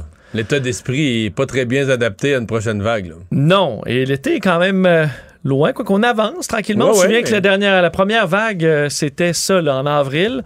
Euh, Est-ce qu'on a la protection de la quantité de gens qui ont eu Omicron et qui permettra de- d'adoucir cette vague-là? Probablement, je pense pas souhaite. s'en va vers une vague catastrophe, mais c'est juste que moi, je, suis comme euh, sensible au fait qu'on est sorti des mesures. Peut-être que moi qui tu sais, moi, je suis un type rationnel. Et je considère, moi, qu'on est sorti des mesures dans l'irrationalité. Dans l'ira... Tu sais, des fois, je le dis de façon caricaturale que c'est Rambo qui décide au Québec. C'est pas ça que je pense vraiment, mais c'est quand même un peu ça que on est sorti des mesures sous l'élan de Rambo et non pas sous la science. Tu comprends? De se dire, puis de, de se dire, bon, là, on l'enlève, mais on l'enlève rationnellement parce qu'on n'a plus besoin, puis là, on veut retrouver notre liberté d'aller au restaurant. Mais on pourra, on verra ce que ça donne. Là, c'est comme si on sait, on a, comme du monde, là, tu sais, qui, qui sortent, là, tu sais, d'un édifice en feu en criant plus jamais, puis tout ça, comme, tu sais, alors qu'on n'est pas, on n'est pas sorti des mesures d'une façon qui est rationnelle, ce qui fait que ça me dit que s'il devait y avoir une autre vague, euh, dramatique, mortelle, potentiellement grave, j'ai de la misère à voir qu'on va être capable de, de- de retrouver une rationalité dans notre action, qu'on va pas être dans des guerres de société, puis une espèce de folie meurtrière. En tout cas, je- On va espérer que l'été arrive euh, avant cette, euh, cette vague-là. Parlons de politique fédérale maintenant parce que, Mario, quand même, il s'est passé quelque chose de gros aujourd'hui. Le gouvernement Énorme, libéral énorme, qui. sincèrement. ben oui, Justin Trudeau qui annonce en surprise une entente, une alliance conclue avec le NPD qui permettra à Justin Trudeau de rester au pouvoir jusqu'en 2025. L'entente qui s'appelle Obtenir des résultats dès maintenant pour les Canadiens euh, permettra, selon euh, Justin Trudeau, d'assurer la stabilité, la collaboration, la prévisibilité aux Canadiens dans des moments d'incertitude et d'imprévisibilité. Alors, on a certains, en échange, en fait, de l'appui du NPD, on euh, favorisera certains enjeux importants aux néo-démocrates, comme la mise en place d'un régime de soins dentaires, la mise en place du régime d'assurance médicaments, alors des idées qui sont importantes au une NPD. loi, une loi anti-SCAP, du logement social, une taxe semble acquise, une nouvelle taxe sur les banques, une taxe de plus 3 sur les profits des banques, donc toute une série de mesures comme celle-là. Mais dans l'ensemble, ce qu'on en retient, c'est que c'est pas compliqué, là. C'est un virage à gauche. Pour les gens qui vont être heureux, à mon avis, c'est les libéraux. Tu sais, si on dit les gagnants et les perdants, les groupes heureux, c'est les libéraux. Je suis convaincu que les il y a bien des libéraux qui vont dire bon ben là on est correct au pouvoir. Peut-être les libéraux plus centristes, les libéraux plus préoccupés de finances publiques vont dire ben là notre parti s'est marié avec le diable. Y aura peut-être il y aura peut-être une tranche de libéraux qui deviendront disponibles sur le marché pour le bloc ou les conservateurs. L'autre groupe à mon avis, de gagnants, c'est les gens qui veulent des programmes sociaux, qui veulent que le gouvernement dépense davantage. Mais ceux qui sont préoccupés de finances publiques, c'est une journée noire dans l'histoire du Canada. Ah, il n'y a plus de frein pour M. Trudeau. Ah, il n'y a plus de frein pour M. Trudeau, mais il y a plus que plus de frein. Il, il, dans le dos, il s'est engagé à dépenser des sommes colossales. Les autres qui vont être préoccupés, c'est ceux qui sont inquiets des, des, euh, juridiction des provinces. Parce que là, ils s'engagent à investir en santé, etc. Donc, on s'en va à deux pieds des juridictions des provinces. Oui, ça s'inquiète beaucoup. Et François Blanchet, il l'a dit. Je vous ai fait un petit montage. D'ailleurs, vous allez entendre Jacques Médecin qui lui garantit que ce n'est pas une carte blanche. Vous allez entendre l'échange entre Luc Berthold du Parti conservateur et Justin Trudeau et, euh, François Blanchet qui est sceptique de euh, l'issue de cette alliance. On les écoute.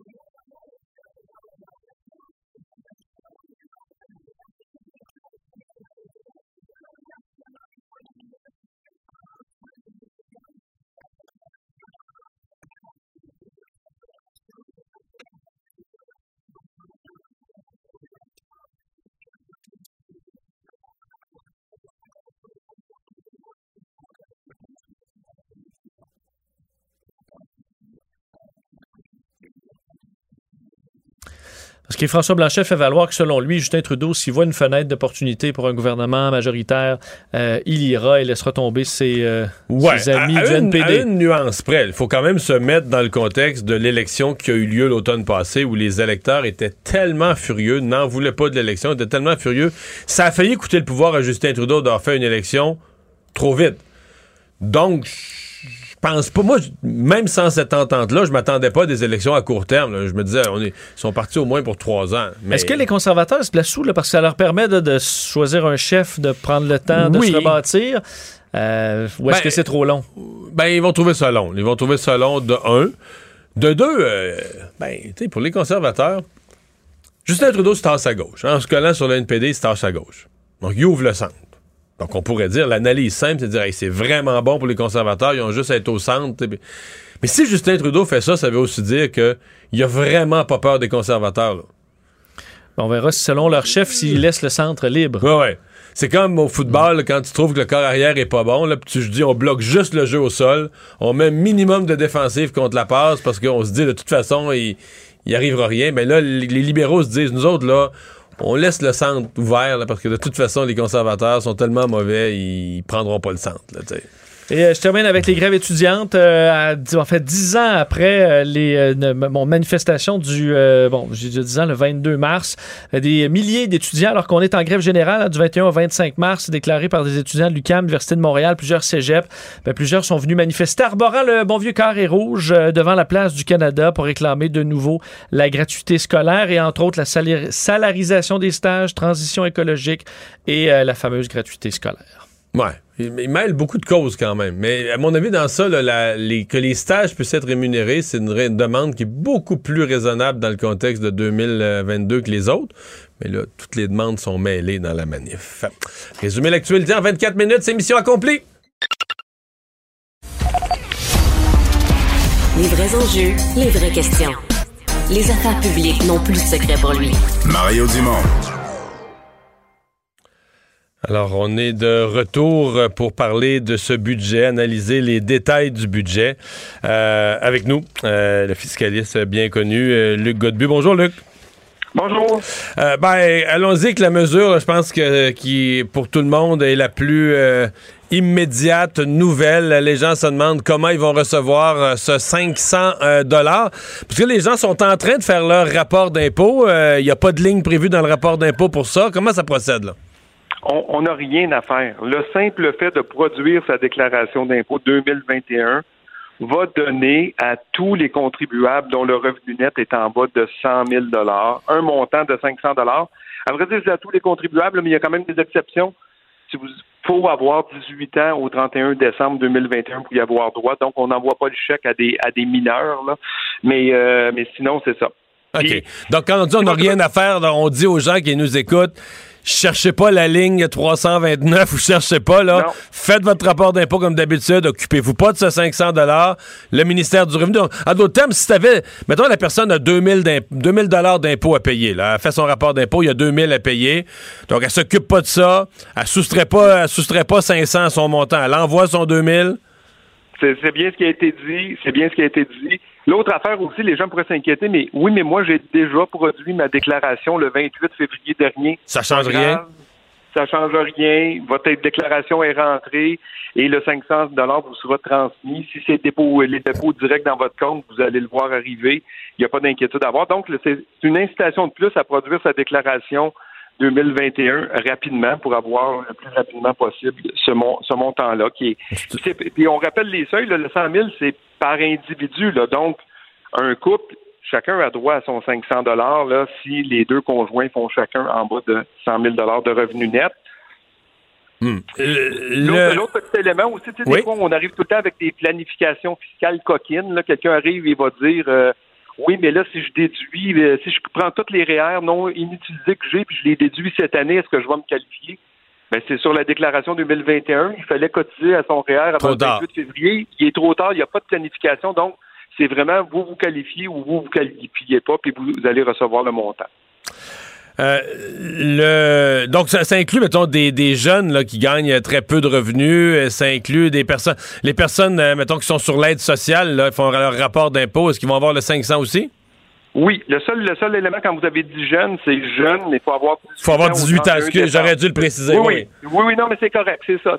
Donc, mais je veux dire, un étudiant qui a travaillé un peu l'été passé, qui a un revenu total de 1500 dollars pour l'année, fait son rapport d'impôt, évidemment, paye zéro impôt. Donc, c'est un crédit d'impôt remboursable. Même s'il n'a pas payé d'impôt, le gouvernement va y retourner le 500. Tout à fait, tout à fait, tout à fait. Donc oui, les, les, les sociaux sont, sont également admissibles, les, les personnes âgées sont également admissibles.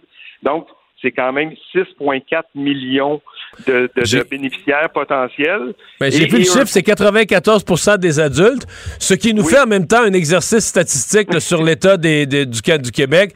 Il y a 6 des, des, adultes qui gagnent en haut de 100 000. C'est ce que ça dit. Effectivement, effectivement, ça nous révèle ça. Puis ça nous révèle aussi quand on dit au gouvernement, vous devriez baisser mes impôts. Mais donner 500 dollars à peu près tout le monde, à 94% des adultes, ça coûte 3,2 milliards de dollars. Là. Donc, ça donne aussi, ça révèle aussi ça. Là. on veut que quelqu'un dise je vais baisser les impôts de 1000 pièces par année à vie. Là. Ben, ça voudrait dire que ça coûterait 6,4 milliards à vie annuellement pour faire cette baisse d'impôts-là. Donc, c'est quand même c'est des pressions sur les finances publiques. La, beauté de la chose avec ce montant ponctuel-là, c'est qu'on n'affecte pas les équilibres budgétaires pour les années suivantes, là, pour les prochaines années. Hmm. Est-ce que ça aide vraiment pour l'inflation? Ben, ben, tu sais, oui, dans la mesure où, euh, ça allait être plus ceux qui sont à faible à faible revenu. Vous avez fait un petit exercice. J'ai dit, on n'oublie pas, là, le crédit solidarité, il y a eu un paiement exceptionnel qui a été versé en janvier. Donc, si on prend une personne seule qui gagne 25 000, elle a reçu 275 dollars en janvier, elle va recevoir 500 dollars là. On est quand même rendu à 775 dollars. Mais sur son 25 000, ça représente 3,1% de son revenu qu'elle va avoir reçu en, prestation exceptionnelle coût de la vie c'est quand même pas négligeable. Puis plus, évidemment, plus le revenu augmente, plus ce montant-là perd de l'importance par rapport aux revenus gagnés. Mais c'est quand même des, sommes qui sont significatives sans affecter à terme les finances publiques, parce qu'on comprend aussi que le régime fiscal, lui, est indexé annuellement. Ce qu'on vient compenser en ce moment, c'est le délai entre l'indexation. Toute l'inflation qu'on connaît cette année, là, ben, ça va se répercuter dans l'indexation du régime fiscal 2023. Donc, on compense le, le lag, comme on pourrait dire, là, entre ce que les gens subissent en ce moment et la répercussion que ça va se faire dans le système fiscal. L'autre élément aussi, ben, parce qu'on c'est sur le même sujet, là, le ministre estime que l'inflation pour cette année sera 4,7% mais il estime que rapidement, on va retourner vers la cible. Donc, on, on- les- il y a des gens qui exagèrent un peu le phénomène, en tout cas aux yeux du ministre. quand on parle d'inflation galopante, ben c'est petit galop, là, parce qu'on n'est pas dans des 10-12 d'inflation. là. Non, mais je pense que c'est plus. On devrait utiliser une, infra- une inflation surprenante. Là. Euh, les Oui, économistes ont vu apparaître ça en septembre. Ils ont dit ah, énervez-vous pas, là, il va y avoir 3-4 mois d'inflation. Ça va être résorbé à la fin de l'année 2021. Puis là, ça n'a pas été ça pantoute. là. Ça continue à monter. Uh-huh. euh, novembre, décembre, janvier, février, pire à chaque mois. Euh, et mars, ça va être probablement encore pire parce que la première moitié de mars, avec la guerre, là, les prix de l'essence ont été terribles et tout ça. Mais on pense pas quand même que c'est de l'inflation, que c'est une crise qui va monter jusqu'à 10 pendant 10 ans. là. On n'est pas là-dedans du tout. Là. On est- C'est ça, c'est pour ça là, que je trouvais que le- des fois le mot galopin est un peu exagéré, mais surprenant, c'est c'est le bon, c'est le bon mot, parce qu'effectivement, On est an, On, on le voyait pas venir là, c'est Ouais, ça. ouais, ouais. C'est un peu l'histoire de ce début de, de, de, de- de décennie. Là. Depuis 2020, on n'a pas vu venir une pandémie, on n'a pas vu venir une guerre, on n'a pas vu venir l'inflation. On est souvent euh, surpris. Euh, Est-ce que c'est la seule mesure qui touche vraiment, je parle pas de santé, éducation, les dépenses euh, dans- de, de programmes, mais qui touche la, la fiscalité, le, le- le rapport d'impôt des gens, là, ce- cette mesure exceptionnelle pour l'inflation? Oui, parce que après ça, quand on s'en va dans les particuliers, là, rapidement, on va tomber dans des mesures beaucoup plus d'exception. De- On, on rend euh, on, on rend périn le, le, le don, le grand don pour les entre pour la culture. Ça, ça, ça touche pas la majorité des gens. Là. Vous voyez, on passe d'une mesure de masse à une mesure qui va toucher quelques Très peu de gens, ouais. contribuables. Mais, mais, mais ce qui n'est pas tout à fait fiscal, mais qui revient dans l'idée du coût de la vie, puis qui revient avec l'augmentation de taxes sur l'essence, c'est le resserrement aux subventions pour l'achat des véhicules électriques. Ouais. Donc, les, les véhicules électriques, là, on, on- on a pour un, actuellement, pour un véhicule, électrique neuf, on a 8 000 du Québec, 5 000 d'Ottawa. À partir du 1er avril, le 8 000, il va aller à 5 000 pour un véhicule électrique neuf. Pour un hybride rechargeable, le 8 000 va passer à 5 000. Puis pour les voitures euh, usagées, entièrement électriques, mais d'occasion, là, le, le 4 000 actuel va passer à 3 500. Donc, Mais, c'est déjà une question, on se la posait tout à l'heure euh, ici, là, en ondes. Est-ce que c'est encore justifié? Parce que, mettons, à une époque, il y avait des fabricants de voitures électriques, il y en avait un petit peu dans les cours, ça se vendait puis ça se vendait pas. Il y avait un intérêt, mais il y avait bien du monde qui était inquiet de la qualité des véhicules. Et donc, le gouvernement a dit, je vais encourager l'achat de véhicules électriques. Présentement, les délais d'attente, les gens se ruent vers les véhicules électriques. C'est une vraie folie. C'est ce qui est de plus en demande. Les, euh, les véhicules électriques, tu as des délais d'attente d'un an, un an et demi pour en avoir un. Est-ce que c'est encore justifié que le gouvernement donne 5000 pièces à quelqu'un euh, qui s'achète ce qui est le plus en demande dans le marché? Ben, c'est parce qu'il y a des écarts de prix. Euh, le, le ministère des Finances estime encore aujourd'hui que à, modèle relativement comparable, on s'entend que toute chose est égale par ailleurs, mais à un modèle relativement comparable, il y a encore un 14 000 d'écart de prix. Puis le gouvernement du Québec dit moi je vais en payer à moitié, donc le 7 000. tu sais. Mais c'est sûr qu'après ça, là, il y a un écart de prix, mais vous allez économiser à la pompe, qui, qui fait que ça va, ça va devenir avantageux. Fait que, à terme, là, ce qui- ce qu'il faudrait faire dans un monde d'économistes, c'est dire, ben, on va mettre une surcharge à ceux qui continuent d'acheter des véhicules au gaz, puis on va, on n'aura pas besoin de donner autant de subventions à ceux qui achètent électrique, puis un, dans l'autre, ça va s'équilibrer, là. Si on vous faisait un, payer un, un petit, un petit 2-3 000 à l'achat de plus d'un véhicule au gaz, ben, l'écart de prix serait rapetissé. Si, si on veut changer les comportements pour 2030, là, on a des cibles de gaz à effet de serre pour Ouais. 2030. Mais là, pour l'instant, aller changer les comportements, c'est la, la, la limite n'est plus la décision du consommateur, la limite est la disponibilité des véhicules. Oui. Et ça, euh, c'est là que tu te dis l'action de l'État fait quoi dans, dans cet univers-là où il n'y en a plus? Les gens commandent des. Écoute, euh, une, une- une de nos collaboratrices à LCN s'est commandé un véhicule électrique, elle a donné un dépôt en février. Puis là, on vient de l'avertir qu'elle allait l'avoir fin 2023, automne 2023, dans plus de 18 mois, son véhicule. C'est ça. Effectivement, là, les, les, les constructeurs sont en train d'adaptation. Là, on racontait que les voitures Tesla, là, ils, ils produisent quasiment dans le cours euh, sous des abris tempo parce qu'ils n'arrivent pas à suivre le, à suivre le rythme aussi. Là. Donc, il- c'est le défi des constructeurs. C'est, mais indirectement, ça va être notre défi de, de Ouais. résultats québécois de gaz à effet de serre. Mais vous avez raison de souligner que il y a une demande qui est là. On sent un basculement des gens vers de plus en plus une volonté d'avoir des véhicules. Le prix de l'essence n'est pas, est pas, est pas étranger à cette décision-là, là, à cet engouement-là. là, C'est bien certain. Ouais. Euh, dernière question sur l'état général des finances publiques. On n'a pas devancé, malgré que l'économie va bien, on n'a pas devancé euh, le, retour à l'équilibre budgétaire. On l'a laissé en 27-28, déficit de 6 milliards et demi cette année. Ça a de l'allure? Ben oui, on l'a. Ben, mais c'est sûr que euh, peut pas tout faire. Ça, on, on a fait quand même dans ce budget-là des nouvelles initiatives à la hauteur de 22 milliards sur grosso modo 5 ans. Là. Donc c'est sûr que si on n'avait pas fait ces initiatives-là, l'équilibre budgétaire se serait retrouvé plus vite. Là. Donc mais on est grosso modo pour les années 2025-26, on est dans un déficit structurel d'à peu près 3 milliards. Donc, on est en meilleure posture qu'on le pensait l'année passée, mais on a fait plus d'investissements qui fait qu'on on perdure avec un déficit structurel. Cela dit, le ministre est relativement prudent. Ses prévisions de croissance économique, tant réelles que nominales, là, sont inférieures à la, aux prévisionnistes des banques. Donc, il y a une petite prudence de ce côté-là. Ce qui, reste l'éléphant dans la pièce, c'est les, dépenses de santé. Là, puis on parle de refondation. Donc, dans mes 22 milliards d'initiatives, il y en a 9 milliards qui vont à la santé, mais on le voit, la santé, là, un budget annuel de 45 milliards il y a en 2019, on va être à, euh, on va être à, à 59 milliards en 2024. Là, donc, ah, ça gruge tout, là. Hein? Annuellement, là, on va dépenser en 2024-25 le budget de la santé au complet de 1998 en plus de ce qu'on dépense en 2019. Là. Donc, c'est des, des hausses qui sont significatives. Là. Puis ben là, on, ce qu'on espère, c'est qu'au terme de ça, ben, on aura un système de santé euh, rétabli, modernisé, qui est plus adapté aux soins. Mais ça fait longtemps qu'on joue dans ce film-là puis qu'on en entend parler. Ouais. Donc, on le souhaite. Mais c'est peut-être pas juste de l'argent que ça prend, ça va prendre une grosse poigne politique là, pour, pour, pour changer les, les façons de faire. J'ai bien l'impression. Luc Godbout, merci beaucoup. Merci, au, au revoir. Mario Dumont. Joignez-vous à la discussion. Appelez ou textez le 187 Cube Radio 1877 827 2346.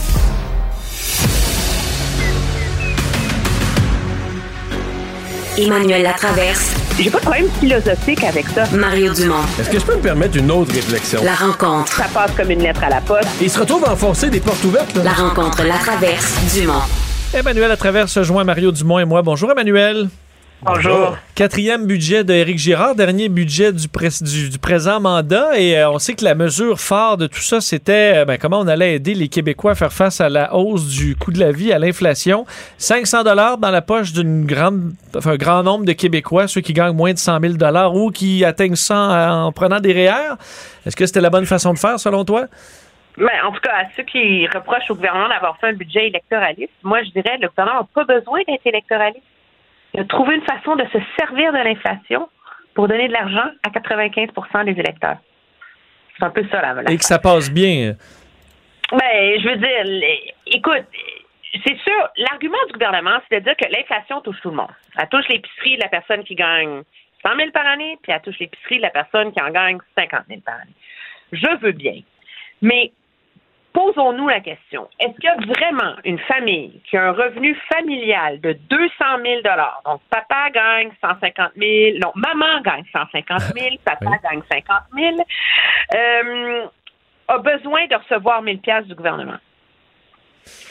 De la même façon que la famille qui a un revenu familial... Ouais, mais tu sais, euh, Emmanuel, c'est pas, c'est pas eux, ils reçoivent pas 1000 pièces du gouvernement, là. La famille que tu viens de décrire, tu leur as mis 150 000 de revenus, là, ben, ils payent... Euh, ils payent aux deux gouvernements 60 000. Là, puis là, pour l'année de l'inflation, ben, on leur, on leur remet un sur leurs 60. Ils payent plus. Ouais, mettons. Ils payent 70 000. Ouais, L'idée, c'est que ça, ça, ça coûte de l'argent au gouvernement. Oui, oui, Le gouvernement dépense, avec cette mesure-là, 3,2 milliards de dollars. OK? L'ensemble de toutes les autres dépenses qu'il fait dans tous les autres secteurs de, du gouvernement pour l'année prochaine, 22-23, c'est 3,7 milliards de dollars. Donc, je veux bien qu'on paye trop d'impôts. Tout le monde dit qu'au Québec, on paye trop d'impôts, etc. Donc, c'est une façon d'en redonner un peu à tout le monde. Très bien. Mais c'est assez, c'est assez, c'est assez politiquement habile de sa part d'avoir enveloppé tout ça dans des Ouais. mesures contre l'inflation. Tu donnes de l'argent à tout le monde. Surtout pour un ministre qui, il y a quelques semaines à peine, disait que c'était horrible de vouloir baisser la taxe sur l'essence parce que les riches allaient pouvoir en bénéficier. Ben là, leur envoie un chèque, non, mais je pense que la taxe sur l'essence, c'était pas ça. L'argument, c'est bien plus. Ben, un, je veux dire, je pense pas qu'on est avec les. Même moi, là, qui est pas euh, le dernier euh, sauté des changements climatiques, je pense pas qu'on veut encourager le monde à consommer de l'essence. Je pense pas que c'est c'est là-dessus spécifiquement qu'on veut aller agir de un. Et de deux, on sait très bien qu'il y a une partie qui serait saisie là, par les. Par les, par les entreprises, par les pétrolières. là. Si le gouvernement enlève la TVQ sur l'essence, euh, tu vas réduire, euh, tu vas réduire euh, de 9,5% la facture, mais probablement que le contribuable va en ramasser juste 7. Il y a un 2,5 où il- y a un montant là, qui va être saisi par les, les, les- les entreprises pétrolières. là. Ça, c'est- connu. Là. Bon. Et ça déplaît. Il y a de l'argent dans le dossier de la santé quand même, parce qu'il y a euh, le, milliard pour le programme, la, refondation du- de la santé. Je sais pas si c'est assez, pour les ambitions de M. Dubé. Réserve pour la pandémie en cas de, de nouvelles vagues, 1,7 milliard. Des cliniques pour la COVID longue. On voit encore la marque de la pandémie sur le budget. Oui, très mais je pense que c'est prudent, objectivement, de la part du gouvernement, de se mettre un petit bas de laine de côté au cas où ça nous explose à nouveau euh, au, au vos visages. Je veux pas que la pandémie, c'est qu'une sixième vague vienne détricoter tout le portrait fiscal qu'il a érigé dans, dans ce budget-là. Moi, ce que je remarque par ailleurs, c'est que si on parle beaucoup de la refondation de M. Dubé, etc., pour y arriver, il le finance sur une période de cinq ans. Là. Donc, c'est pas comme si M. Dubé va arriver dans deux semaines, va nous présenter sa grande refondation, merci, on va mettre de l'argent là-dedans, puis ça va se régler, là. C'est comme c'est un, ça, ça présage à quel point on est en train de lancer un autre monumental chantier qui va coûter une fortune. Et je pense que le défi pour le gouvernement, ça va être de démontrer que ce milliard-là, il est, il est nécessaire et qu'il va porter fruit parce que j'ose espérer que les Québécois sont un peu tannés de voir le gouvernement pelleter de l'argent dans le réseau de la santé sans obtenir les résultats escomptés, là. Ouais, mais parce que c'est toujours ce qu'on a fait. Là. On, on a quelque chose qui marche pas, puis on rajoute de l'argent pour faire un peu plus de ce qui marche pas. Ben, c'est ça. Ça marche Mais pas. là, ça fait qu'on ferait les choses différemment. Mario, toi qui euh, bon, qui, qui est pas un fan des, des déficits, euh, est-ce que le fait que la, la croissance économique a aidé un peu, on n'a pas ramené le déficit zéro dans Ben, le temps? Moi, je, écoute, je pense qu'on devrait le faire. Est-ce que cette année, il y a quand même là, euh, il y a un fonds là, de 1,6 euh, milliards pour une vague de la COVID. Il y a un autre fonds pour l'incertitude liée à l'Ukraine. Que, fait que je pense que le ministre, c'est. Il y a tellement d'incertitudes, puis ça, il faut l'avouer, là. T'as deux grandes. ben, on pourrait quasiment mettre l'inflation, là, qui est une troisième source d'incertitude. là. T'as trois sources d'incertitude majeures. Ah, c'est peut-être pas le temps de faire l'accélération du retour au déficit zéro. Peut-être qu'en fin d'année, mettons que les trois incertitudes, l'inflation baisse plus vite que prévu, la guerre se termine dans un délai raisonnable sans trop de dommages, puis sans devenir mondial surtout, et qu'il n'y a pas d'autres vagues de COVID. À mon avis, tu vas arriver à la fin de l'année, il va te rester des gros surplus, puis le déficit va être beaucoup moins. Tu- tu- le déficit prévu de 6,5 milliards, il va être de 4. là. Si c'est ce que je prédis, de- si tous les scénarios optimistes se produisent, et là, dans ce cas-là, à mon avis, on va devancer. Mais là, euh, Mais moi, c'est ce que j'appelle la passe à Paul Martin, ça. C'est une technique que M. Martin avait appliquée dans un autre sens, là, mais lui, il surestimait toujours ses dépenses, il sous-estimait ses revenus. Ça lui permet toujours d'aller plus vite que ce qui avait été escompté. sais. puis il faisait un fonds de prévoyance, il faisait un fonds de prévoyance, mais dans le- c'est vrai, mais dans le cas de cette année, tu dis OK, il y a la Covid qui est pas encore complètement finie, il y a une guerre en cours euh, qui pourrait devenir mondiale, euh, t'as l'inflation qu'on sait pas trop où ce que ça s'en va. Fait que t'as de la vraie oui, tu peux jouer le jeu de profiter de l'incertitude pour te donner des marges de manœuvre, mais t'as quand même une véritable incertitude Ouais. à trois volets. Mais on a une incertitude de moins, c'est que M. Trudeau devrait rester au pouvoir jusqu'en 2025 Ben oui. si tout va bien. Entente entre les libéraux et les néo-démocrates pour que le gouvernement tienne jusqu'en 2025. Euh, Étais-tu surprise de ça, euh, Emmanuel? Vincent, il aime beaucoup la ligne de M. Singh, euh, qu'il n'y a pas de chèque en blanc. Ce n'est pas une carte blanche. C'est pas une carte C'est pas une blanche. carte blanche. Pas une carte. Ben, je veux dire, je- j'entendais, on est, j'étais à la joute il y a quelques instants, puis on en discutait, puis Tom Monker, il trouve que M. Singh s'est fait rouler dans la farine parce qu'il n'y a rien de signé, puis que Monsieur, euh, il a donné un chèque en blanc, Monsieur Trudeau. Moi, tu vois, je vois les choses sous un autre œil. La réalité, c'est que M. Trudeau, il allait toujours finir par avoir l'appui de M. Singh, OK, en mettant un petit milliard de plus ici et là, là, OK? Euh, c'est comme ça que ça marche depuis qu'il est au pouvoir. Euh, alors ça, c'est une chose. Et puis là, qu'est-ce que M. Singh a eu? C'est qu'il dit, OK, comme on sait tous que j'allais t'appuyer, ben tu vas financer deux de mes initiatives. Au minimum. Puis c'est important, là. L'assurance dentaire était dans le programme libéral en 2019 et le gouvernement Trudeau y a renoncé. Euh, l'assurance médicaments. Médicaments, oui. L'assurance dentaire, on a jonglé avec ça, puis on le fait pas. Alors que là, c'est écrit noir sur blanc qu'on va mettre en place une assurance dentaire pour les plus démunis, 12 ans et moins, euh, adultes, personnes âgées, pour que ça couvre l'ensemble des personnes qui gagnent moins de 45 000 par année à partir de 2025. Monsieur Singh, lui, il est capable d'aller en campagne électorale la prochaine fois puis il dit regardez, je vous l'ai eu. Alors, dès que M. Trudeau le met dans son prochain budget, puis ça sera le vrai test de la crédibilité de ce truc-là, c'est le budget Trudeau. Mais en attendant, M. Trudeau, lui, la marque de commerce du Parti libéral, la responsabilité fiscale, il vient de la tuer, de l'enterrer. C'est fini. Final bâton, bonsoir. Là. Ouais. Ben, moi, je, considère que D'abord, ça, nous dit que M. Trudeau n'a pas peur des conservateurs. Moi, pour le libérer, parce que si je regarde ça du point de vue politique, on, dit, toujours en politique qu'il faut essayer d'être au centre. Pour gagner les élections, il faut essayer d'être au centre, pour aller chercher un électorat plus large. Puis là, M. Trudeau, lui, il se colle à gauche, en se mariant avec euh, Jack Metzing. Alors, en ce qui me concerne, ça veut dire qu'il a vraiment pas peur de la, force, parce que les conservateurs pourraient s'installer au centre, centre-droite et centre, occuper tout l'espace, puis devenir imbattable. Justin Trudeau a vraiment... Il n'a pas peur, il a pas peur des conservateurs du tout. Ça, c'est la première chose que ça me dit. L'autre chose, c'est que Justin Trudeau, bon, là, il ils veulent la paix. Il a, il a déclenché des élections parce qu'il voulait être majoritaire, parce qu'il était tanné d'être minoritaire, il voulait avoir la paix pendant quatre ans. Donc là, il a trouvé une façon détournée de réaliser son objectif, de s'obtenir la paix pendant quatre ans. Ceux, qui doivent, être déprimés, là, c'est ceux qui sont préoccupés par les finances publiques, parce qu'à mon avis, c'est une entente qui ne peut avoir pour effet que de faire des déficits plus gros, euh, financer des programmes à l'infini pour faire plaisir au NPD, puis respecter tout ce qu'il y a dans leur entente comme nouvelles dépenses. Puis deuxièmement, ceux que ça devrait préoccuper, c'est François Legault, c'est les nationalistes au Québec, parce que parmi les nouvelles dépenses, il y a ces ingérences dans les pouvoirs des provinces, donc c'est des guerres à venir, euh, des guerres à venir en ce qui me concerne sur le front de la santé, sur le front euh, des, des, batailles entre, euh, entre Québec et Ottawa. Mais bon, il y, a des. Je suis convaincu que dans la population, il y a bien des gens dont la réaction va être aussi simple que de dire bon ben, ben débarrassé. Pas d'élection jusqu'en 2025, fin de l'histoire, ben débarrassé, salut. Mhm. Mais c'est intéressant, monsieur. Le Parti conservateur, aujourd'hui, dans son point de presse, disait Monsieur Trudeau s'est acheté une majorité pour avoir la paix. Moi, je dirais que Monsieur Trudeau s'est acheté un héritage politique pour finir la mise en place de son programme de garderie, pour vraiment se donner le temps de mettre en place une assurance dentaire, de mettre en place des grands, grands programmes sociaux. Il veut que ce soit ça, son héritage, et là, il se l'est acheté en se préoccupant pas de qui va finir par payer et en pelletant le problème de l'état des finances publiques à ses successeurs. Ce que ça fait, ça, par exemple, c'est que ça attache autour du cou comme un immense albatros ce bilan-là au cou de Mme Freeland, qui doit avoir des libéraux plus centristes au sein du Parti libéral qui riaient dans leur barbe aujourd'hui.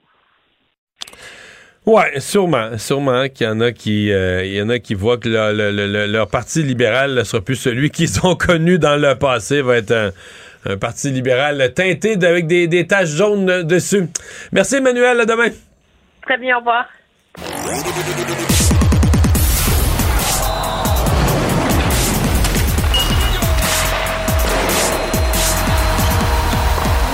Jean-François Barry, un chroniqueur pas comme les autres.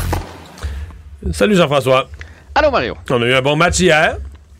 Quand même, hein? Le Canadien qui se bat, le Canadien qui travaille avec énergie. Qui, quand, quand Boston a eu besoin d'un but à la fin, on s'est vite dit, ouais, ils vont, s'ils ont besoin d'un but, ils vont le compter. Remarque qu'Arlen était en feu, le gardien était en mhm, feu, mais mhm. ça manque d'un petit peu de poids. Euh, Canadien, tu sais, quand euh, ils se font bousculer, là, quand l'adversaire est lourd, euh, des gros attaquants, veut marquer un but à tout prix, ça oui, oui, c'est sûr que le départ de Charrot, euh, ça va faire mal de ce côté-là, mais on s'y attend. Jusqu'à la fin de l'année, honnêtement, si on peut avoir ce genre de parties-là qui vont de temps en temps tourner de notre côté, on va les prendre. Mais c'est sûr que quand tu as une équipe qui liquide comme ça ses joueurs, là, c'est la profondeur à un moment donné qui va paraître. Quand, ils ont, comme tu dis, quand ils ont mis la, pédale au plancher, là, on sentait qu'il s'en venait le but. Puis si jamais on avait gagné la partie 2 à 1, euh, on aurait été juste chanceux, puis c'était une question de temps.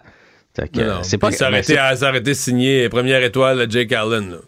Oui, oui. Puis ça va être ça cette année. Puis probablement un petit bout de l'année prochaine aussi. Là. on ne faut pas se faire des cachettes. On ne reconstruira pas en claquant des doigts. Mais le spectacle est bon. Au moins, les joueurs se donnent. Euh, on est allé chercher un point. Le match était serré, c'était excitant. Alors, on n'a rien, rien à demander de plus en cette saison où on espère terminer le plus loin possible de toute façon. Mais là, ils ont rattrapé. ils sont plus au dernier rang. Là. J'ai, vu ça tantôt. Il y a ex là, 44 points au, dernier rang. Ils ont rattrapé euh, les, le Kraken puis euh, les Coyotes. Les Coyotes. Ouais, triple égalité. Mais moi, c'est pas eux autres qui m'inquiètent comme la couche après. Parce que tant que tu finis dans les trois derniers, là T'es dans, dans le tirage au sort, ouais. Dans les trois premiers, pratiquement, là, tu peux glisser jusqu'au cinquième maximum. Mais là, s'il fallait aller chercher l'autre petite coche d'après, là, ça, ça, ça serait pas mal moins le fun. Là, ça s'est rattrapé qui? C'est rattrapé Ottawa, Philadelphie? New Jersey. New Jersey. New Jersey c'est quoi le, buffer? il y a 5 points. Ils ont 5-6 points, je pense. Hein? 5 points. 5 points avec New Jersey et Ottawa. La bonne nouvelle, c'est qu'Ottawa et New Jersey ont des matchs en main. Mais le Canadien joue un peu trop bien à mon goût de ce côté-là. Fait que, heureusement, la, saison tire à sa fin. on va se le dire. Il reste 19 parties. Fait que c'est une possibilité de 30 Là, ils ont une dure semaine. Comme cette semaine, Canadien, là, Toronto, ben là, ils, ils, jouaient hier contre Boston, mais Boston, Floride, Toronto, ils jouent cette semaine contre trois équipes qui aspirent à la Coupe Stanley. Oui, et ça, on va se le dire, depuis que Martin Saint-Louis est arrivé, puis je veux rien enlever à son travail, reste qu'on a affronté des équipes... Euh, de notre calibre, disons ça comme ça, dans la plupart des cas. on n'a pas vu du Tampa Bay, justement, de la Floride. les Browns hier, c'en était une vraie bonne équipe. On n'a pas vu euh, Colorado. ces équipes-là s'en viennent. On va les affronter quelques fois. les Panthers, là, deux fois d'ici la fin du mois. Fait que ça devrait replacer les affaires. on devrait être bon pour consolider notre avance en dernière position. Vous avez quelques réactions aux euh, échanges d'hier dans la Ligue nationale? Oui, bien, des réactions partout à travers la Ligue là, concernant. Tout le monde décante. honnêtement, hier, il s'en est passé des affaires. Et la transaction, ça semble vraiment être celle de Lekonen. Tout le monde dit que le meilleur espoir qui a été échangé hier, c'est Justin Barron. Et la bonne nouvelle, c'est que c'est Canadien qui a mis la main sur ce joueur-là en échange de, de Lekonen. Mais là, on pourrait-tu le, voir jouer cette année? Parce que j'ai vu tout à l'heure une manchette qui s'en vient à Montréal, il est sur l'avion. Mais il s'en vient, il va pratiquer. Est-ce qu'on va est-ce l'habiller? Ça, c'est une autre paire de manches, mais il s'en vient pratiquer avec l'équipe. Je serais pas surpris, moi, parce que là, de ce qu'on comprend de Hughes et Gorton depuis qu'ils sont là, ils ont étudié leur affaire. Tu sais, pendant longtemps, avant les fêtes, quand on disait, mais allez chercher un gardien, aider cette pauvre équipe, ils bougeaient pas, les deux bras croisés, ils bougeaient pas, ils étudiaient. C'est qui nos leaders avec qui on construit? Puis quand ça s'est mis à bouger, quand même, là, ils, ont bougé là, depuis 4-5 euh, semaines. Fait que je serais pas surpris qu'on le mette dans l'alignement juste pour voir qu'est-ce qu'il y a dans le ventre pour voir il est rendu où aussi dans son développement? Est-ce que l'an prochain, on peut se fier sur lui ou pas? Mais bref, la bonne nouvelle, c'est que c'est unanime, là, que c'est le vol de la journée d'hier. Euh, du côté du Colorado, c'est pas tout le monde qui est content d'ailleurs de voir un espoir comme ça qui s'en va, mais Joe Sakic, lui, a dit, garde, c'est notre année. On va aller jusqu'au bout, puis si on, si on veut recevoir, il faut donner en échange. Et Nathan McKinnon, hier, a dit Joe Sakic a fait son travail, maintenant à nous de, faire le nôtre. Donc, Mais ils ont eu ça, les Canadiens ont eu ce joueur-là quand même, il faut le rappeler pour les Mais ben, c'est ça. Puis Lekonen, il faut se rappeler, le premier match de la saison cette année, il était sur notre quatrième ligne. Je sais qu'en bout de ligne, il a, fini plus haut puis que c'est la saison de sa vie pour l'instant, mais, mais puis, peut-être qu'il va rendre de fiers services du côté du Colorado. Mais c'est un joueur de soutien, Lekonen. Moi, j'en démarre pas. Je sais que bon. Non, mais entre un, joueur, entre un joueur de 3 4e trio bon, puis si l'autre devient un premier, deuxième, troisième défenseur, mais un espèce de corps arrière comme défenseur, c'est plus dans la même valeur, t'es plus dans la même ligue non plus, du tout, du tout, du tout. Là. De valeur de joueur, c'est bien plus rare un, défenseur fiable, solide. Ouais, mais hein. S'il devient ce que, ce, que, tu viens de décrire là, dans cinq ans, là, on va se frotter les mains d'avoir envoyé les Conan du Colorado. Puis même si les Conan pouvaient faire, euh, je sais pas moi, dans les six prochaines saisons, euh, trois autres saisons de 20 buts, c'est pas grave. Si on a ce genre de défenseur-là dont tu parles, ça va avoir été le vol de la journée. Alors c'est une bonne nouvelle. Euh, puis du côté des acheteurs, parce que tu sais, nous on était du côté des vendeurs, du côté des acheteurs, tout le monde s'entend pour dire que les Panthers ont réalisé la prise avec Claude Giroux, qui est tout un joueur de hockey. Et dans le fond, c'est que Giroux avaient tellement menotté les Flyers en, en offrant une liste de 4-5 équipes à laquelle ils acceptaient d'être échangés, euh, que à un moment donné, tu n'as pas, pas, beaucoup de, de, marge de manœuvre. Là. Lui, il avait le goût d'aller en Floride, là, grosso modo. Est-ce que Philadelphie que, a eu quelque chose de significatif en retour?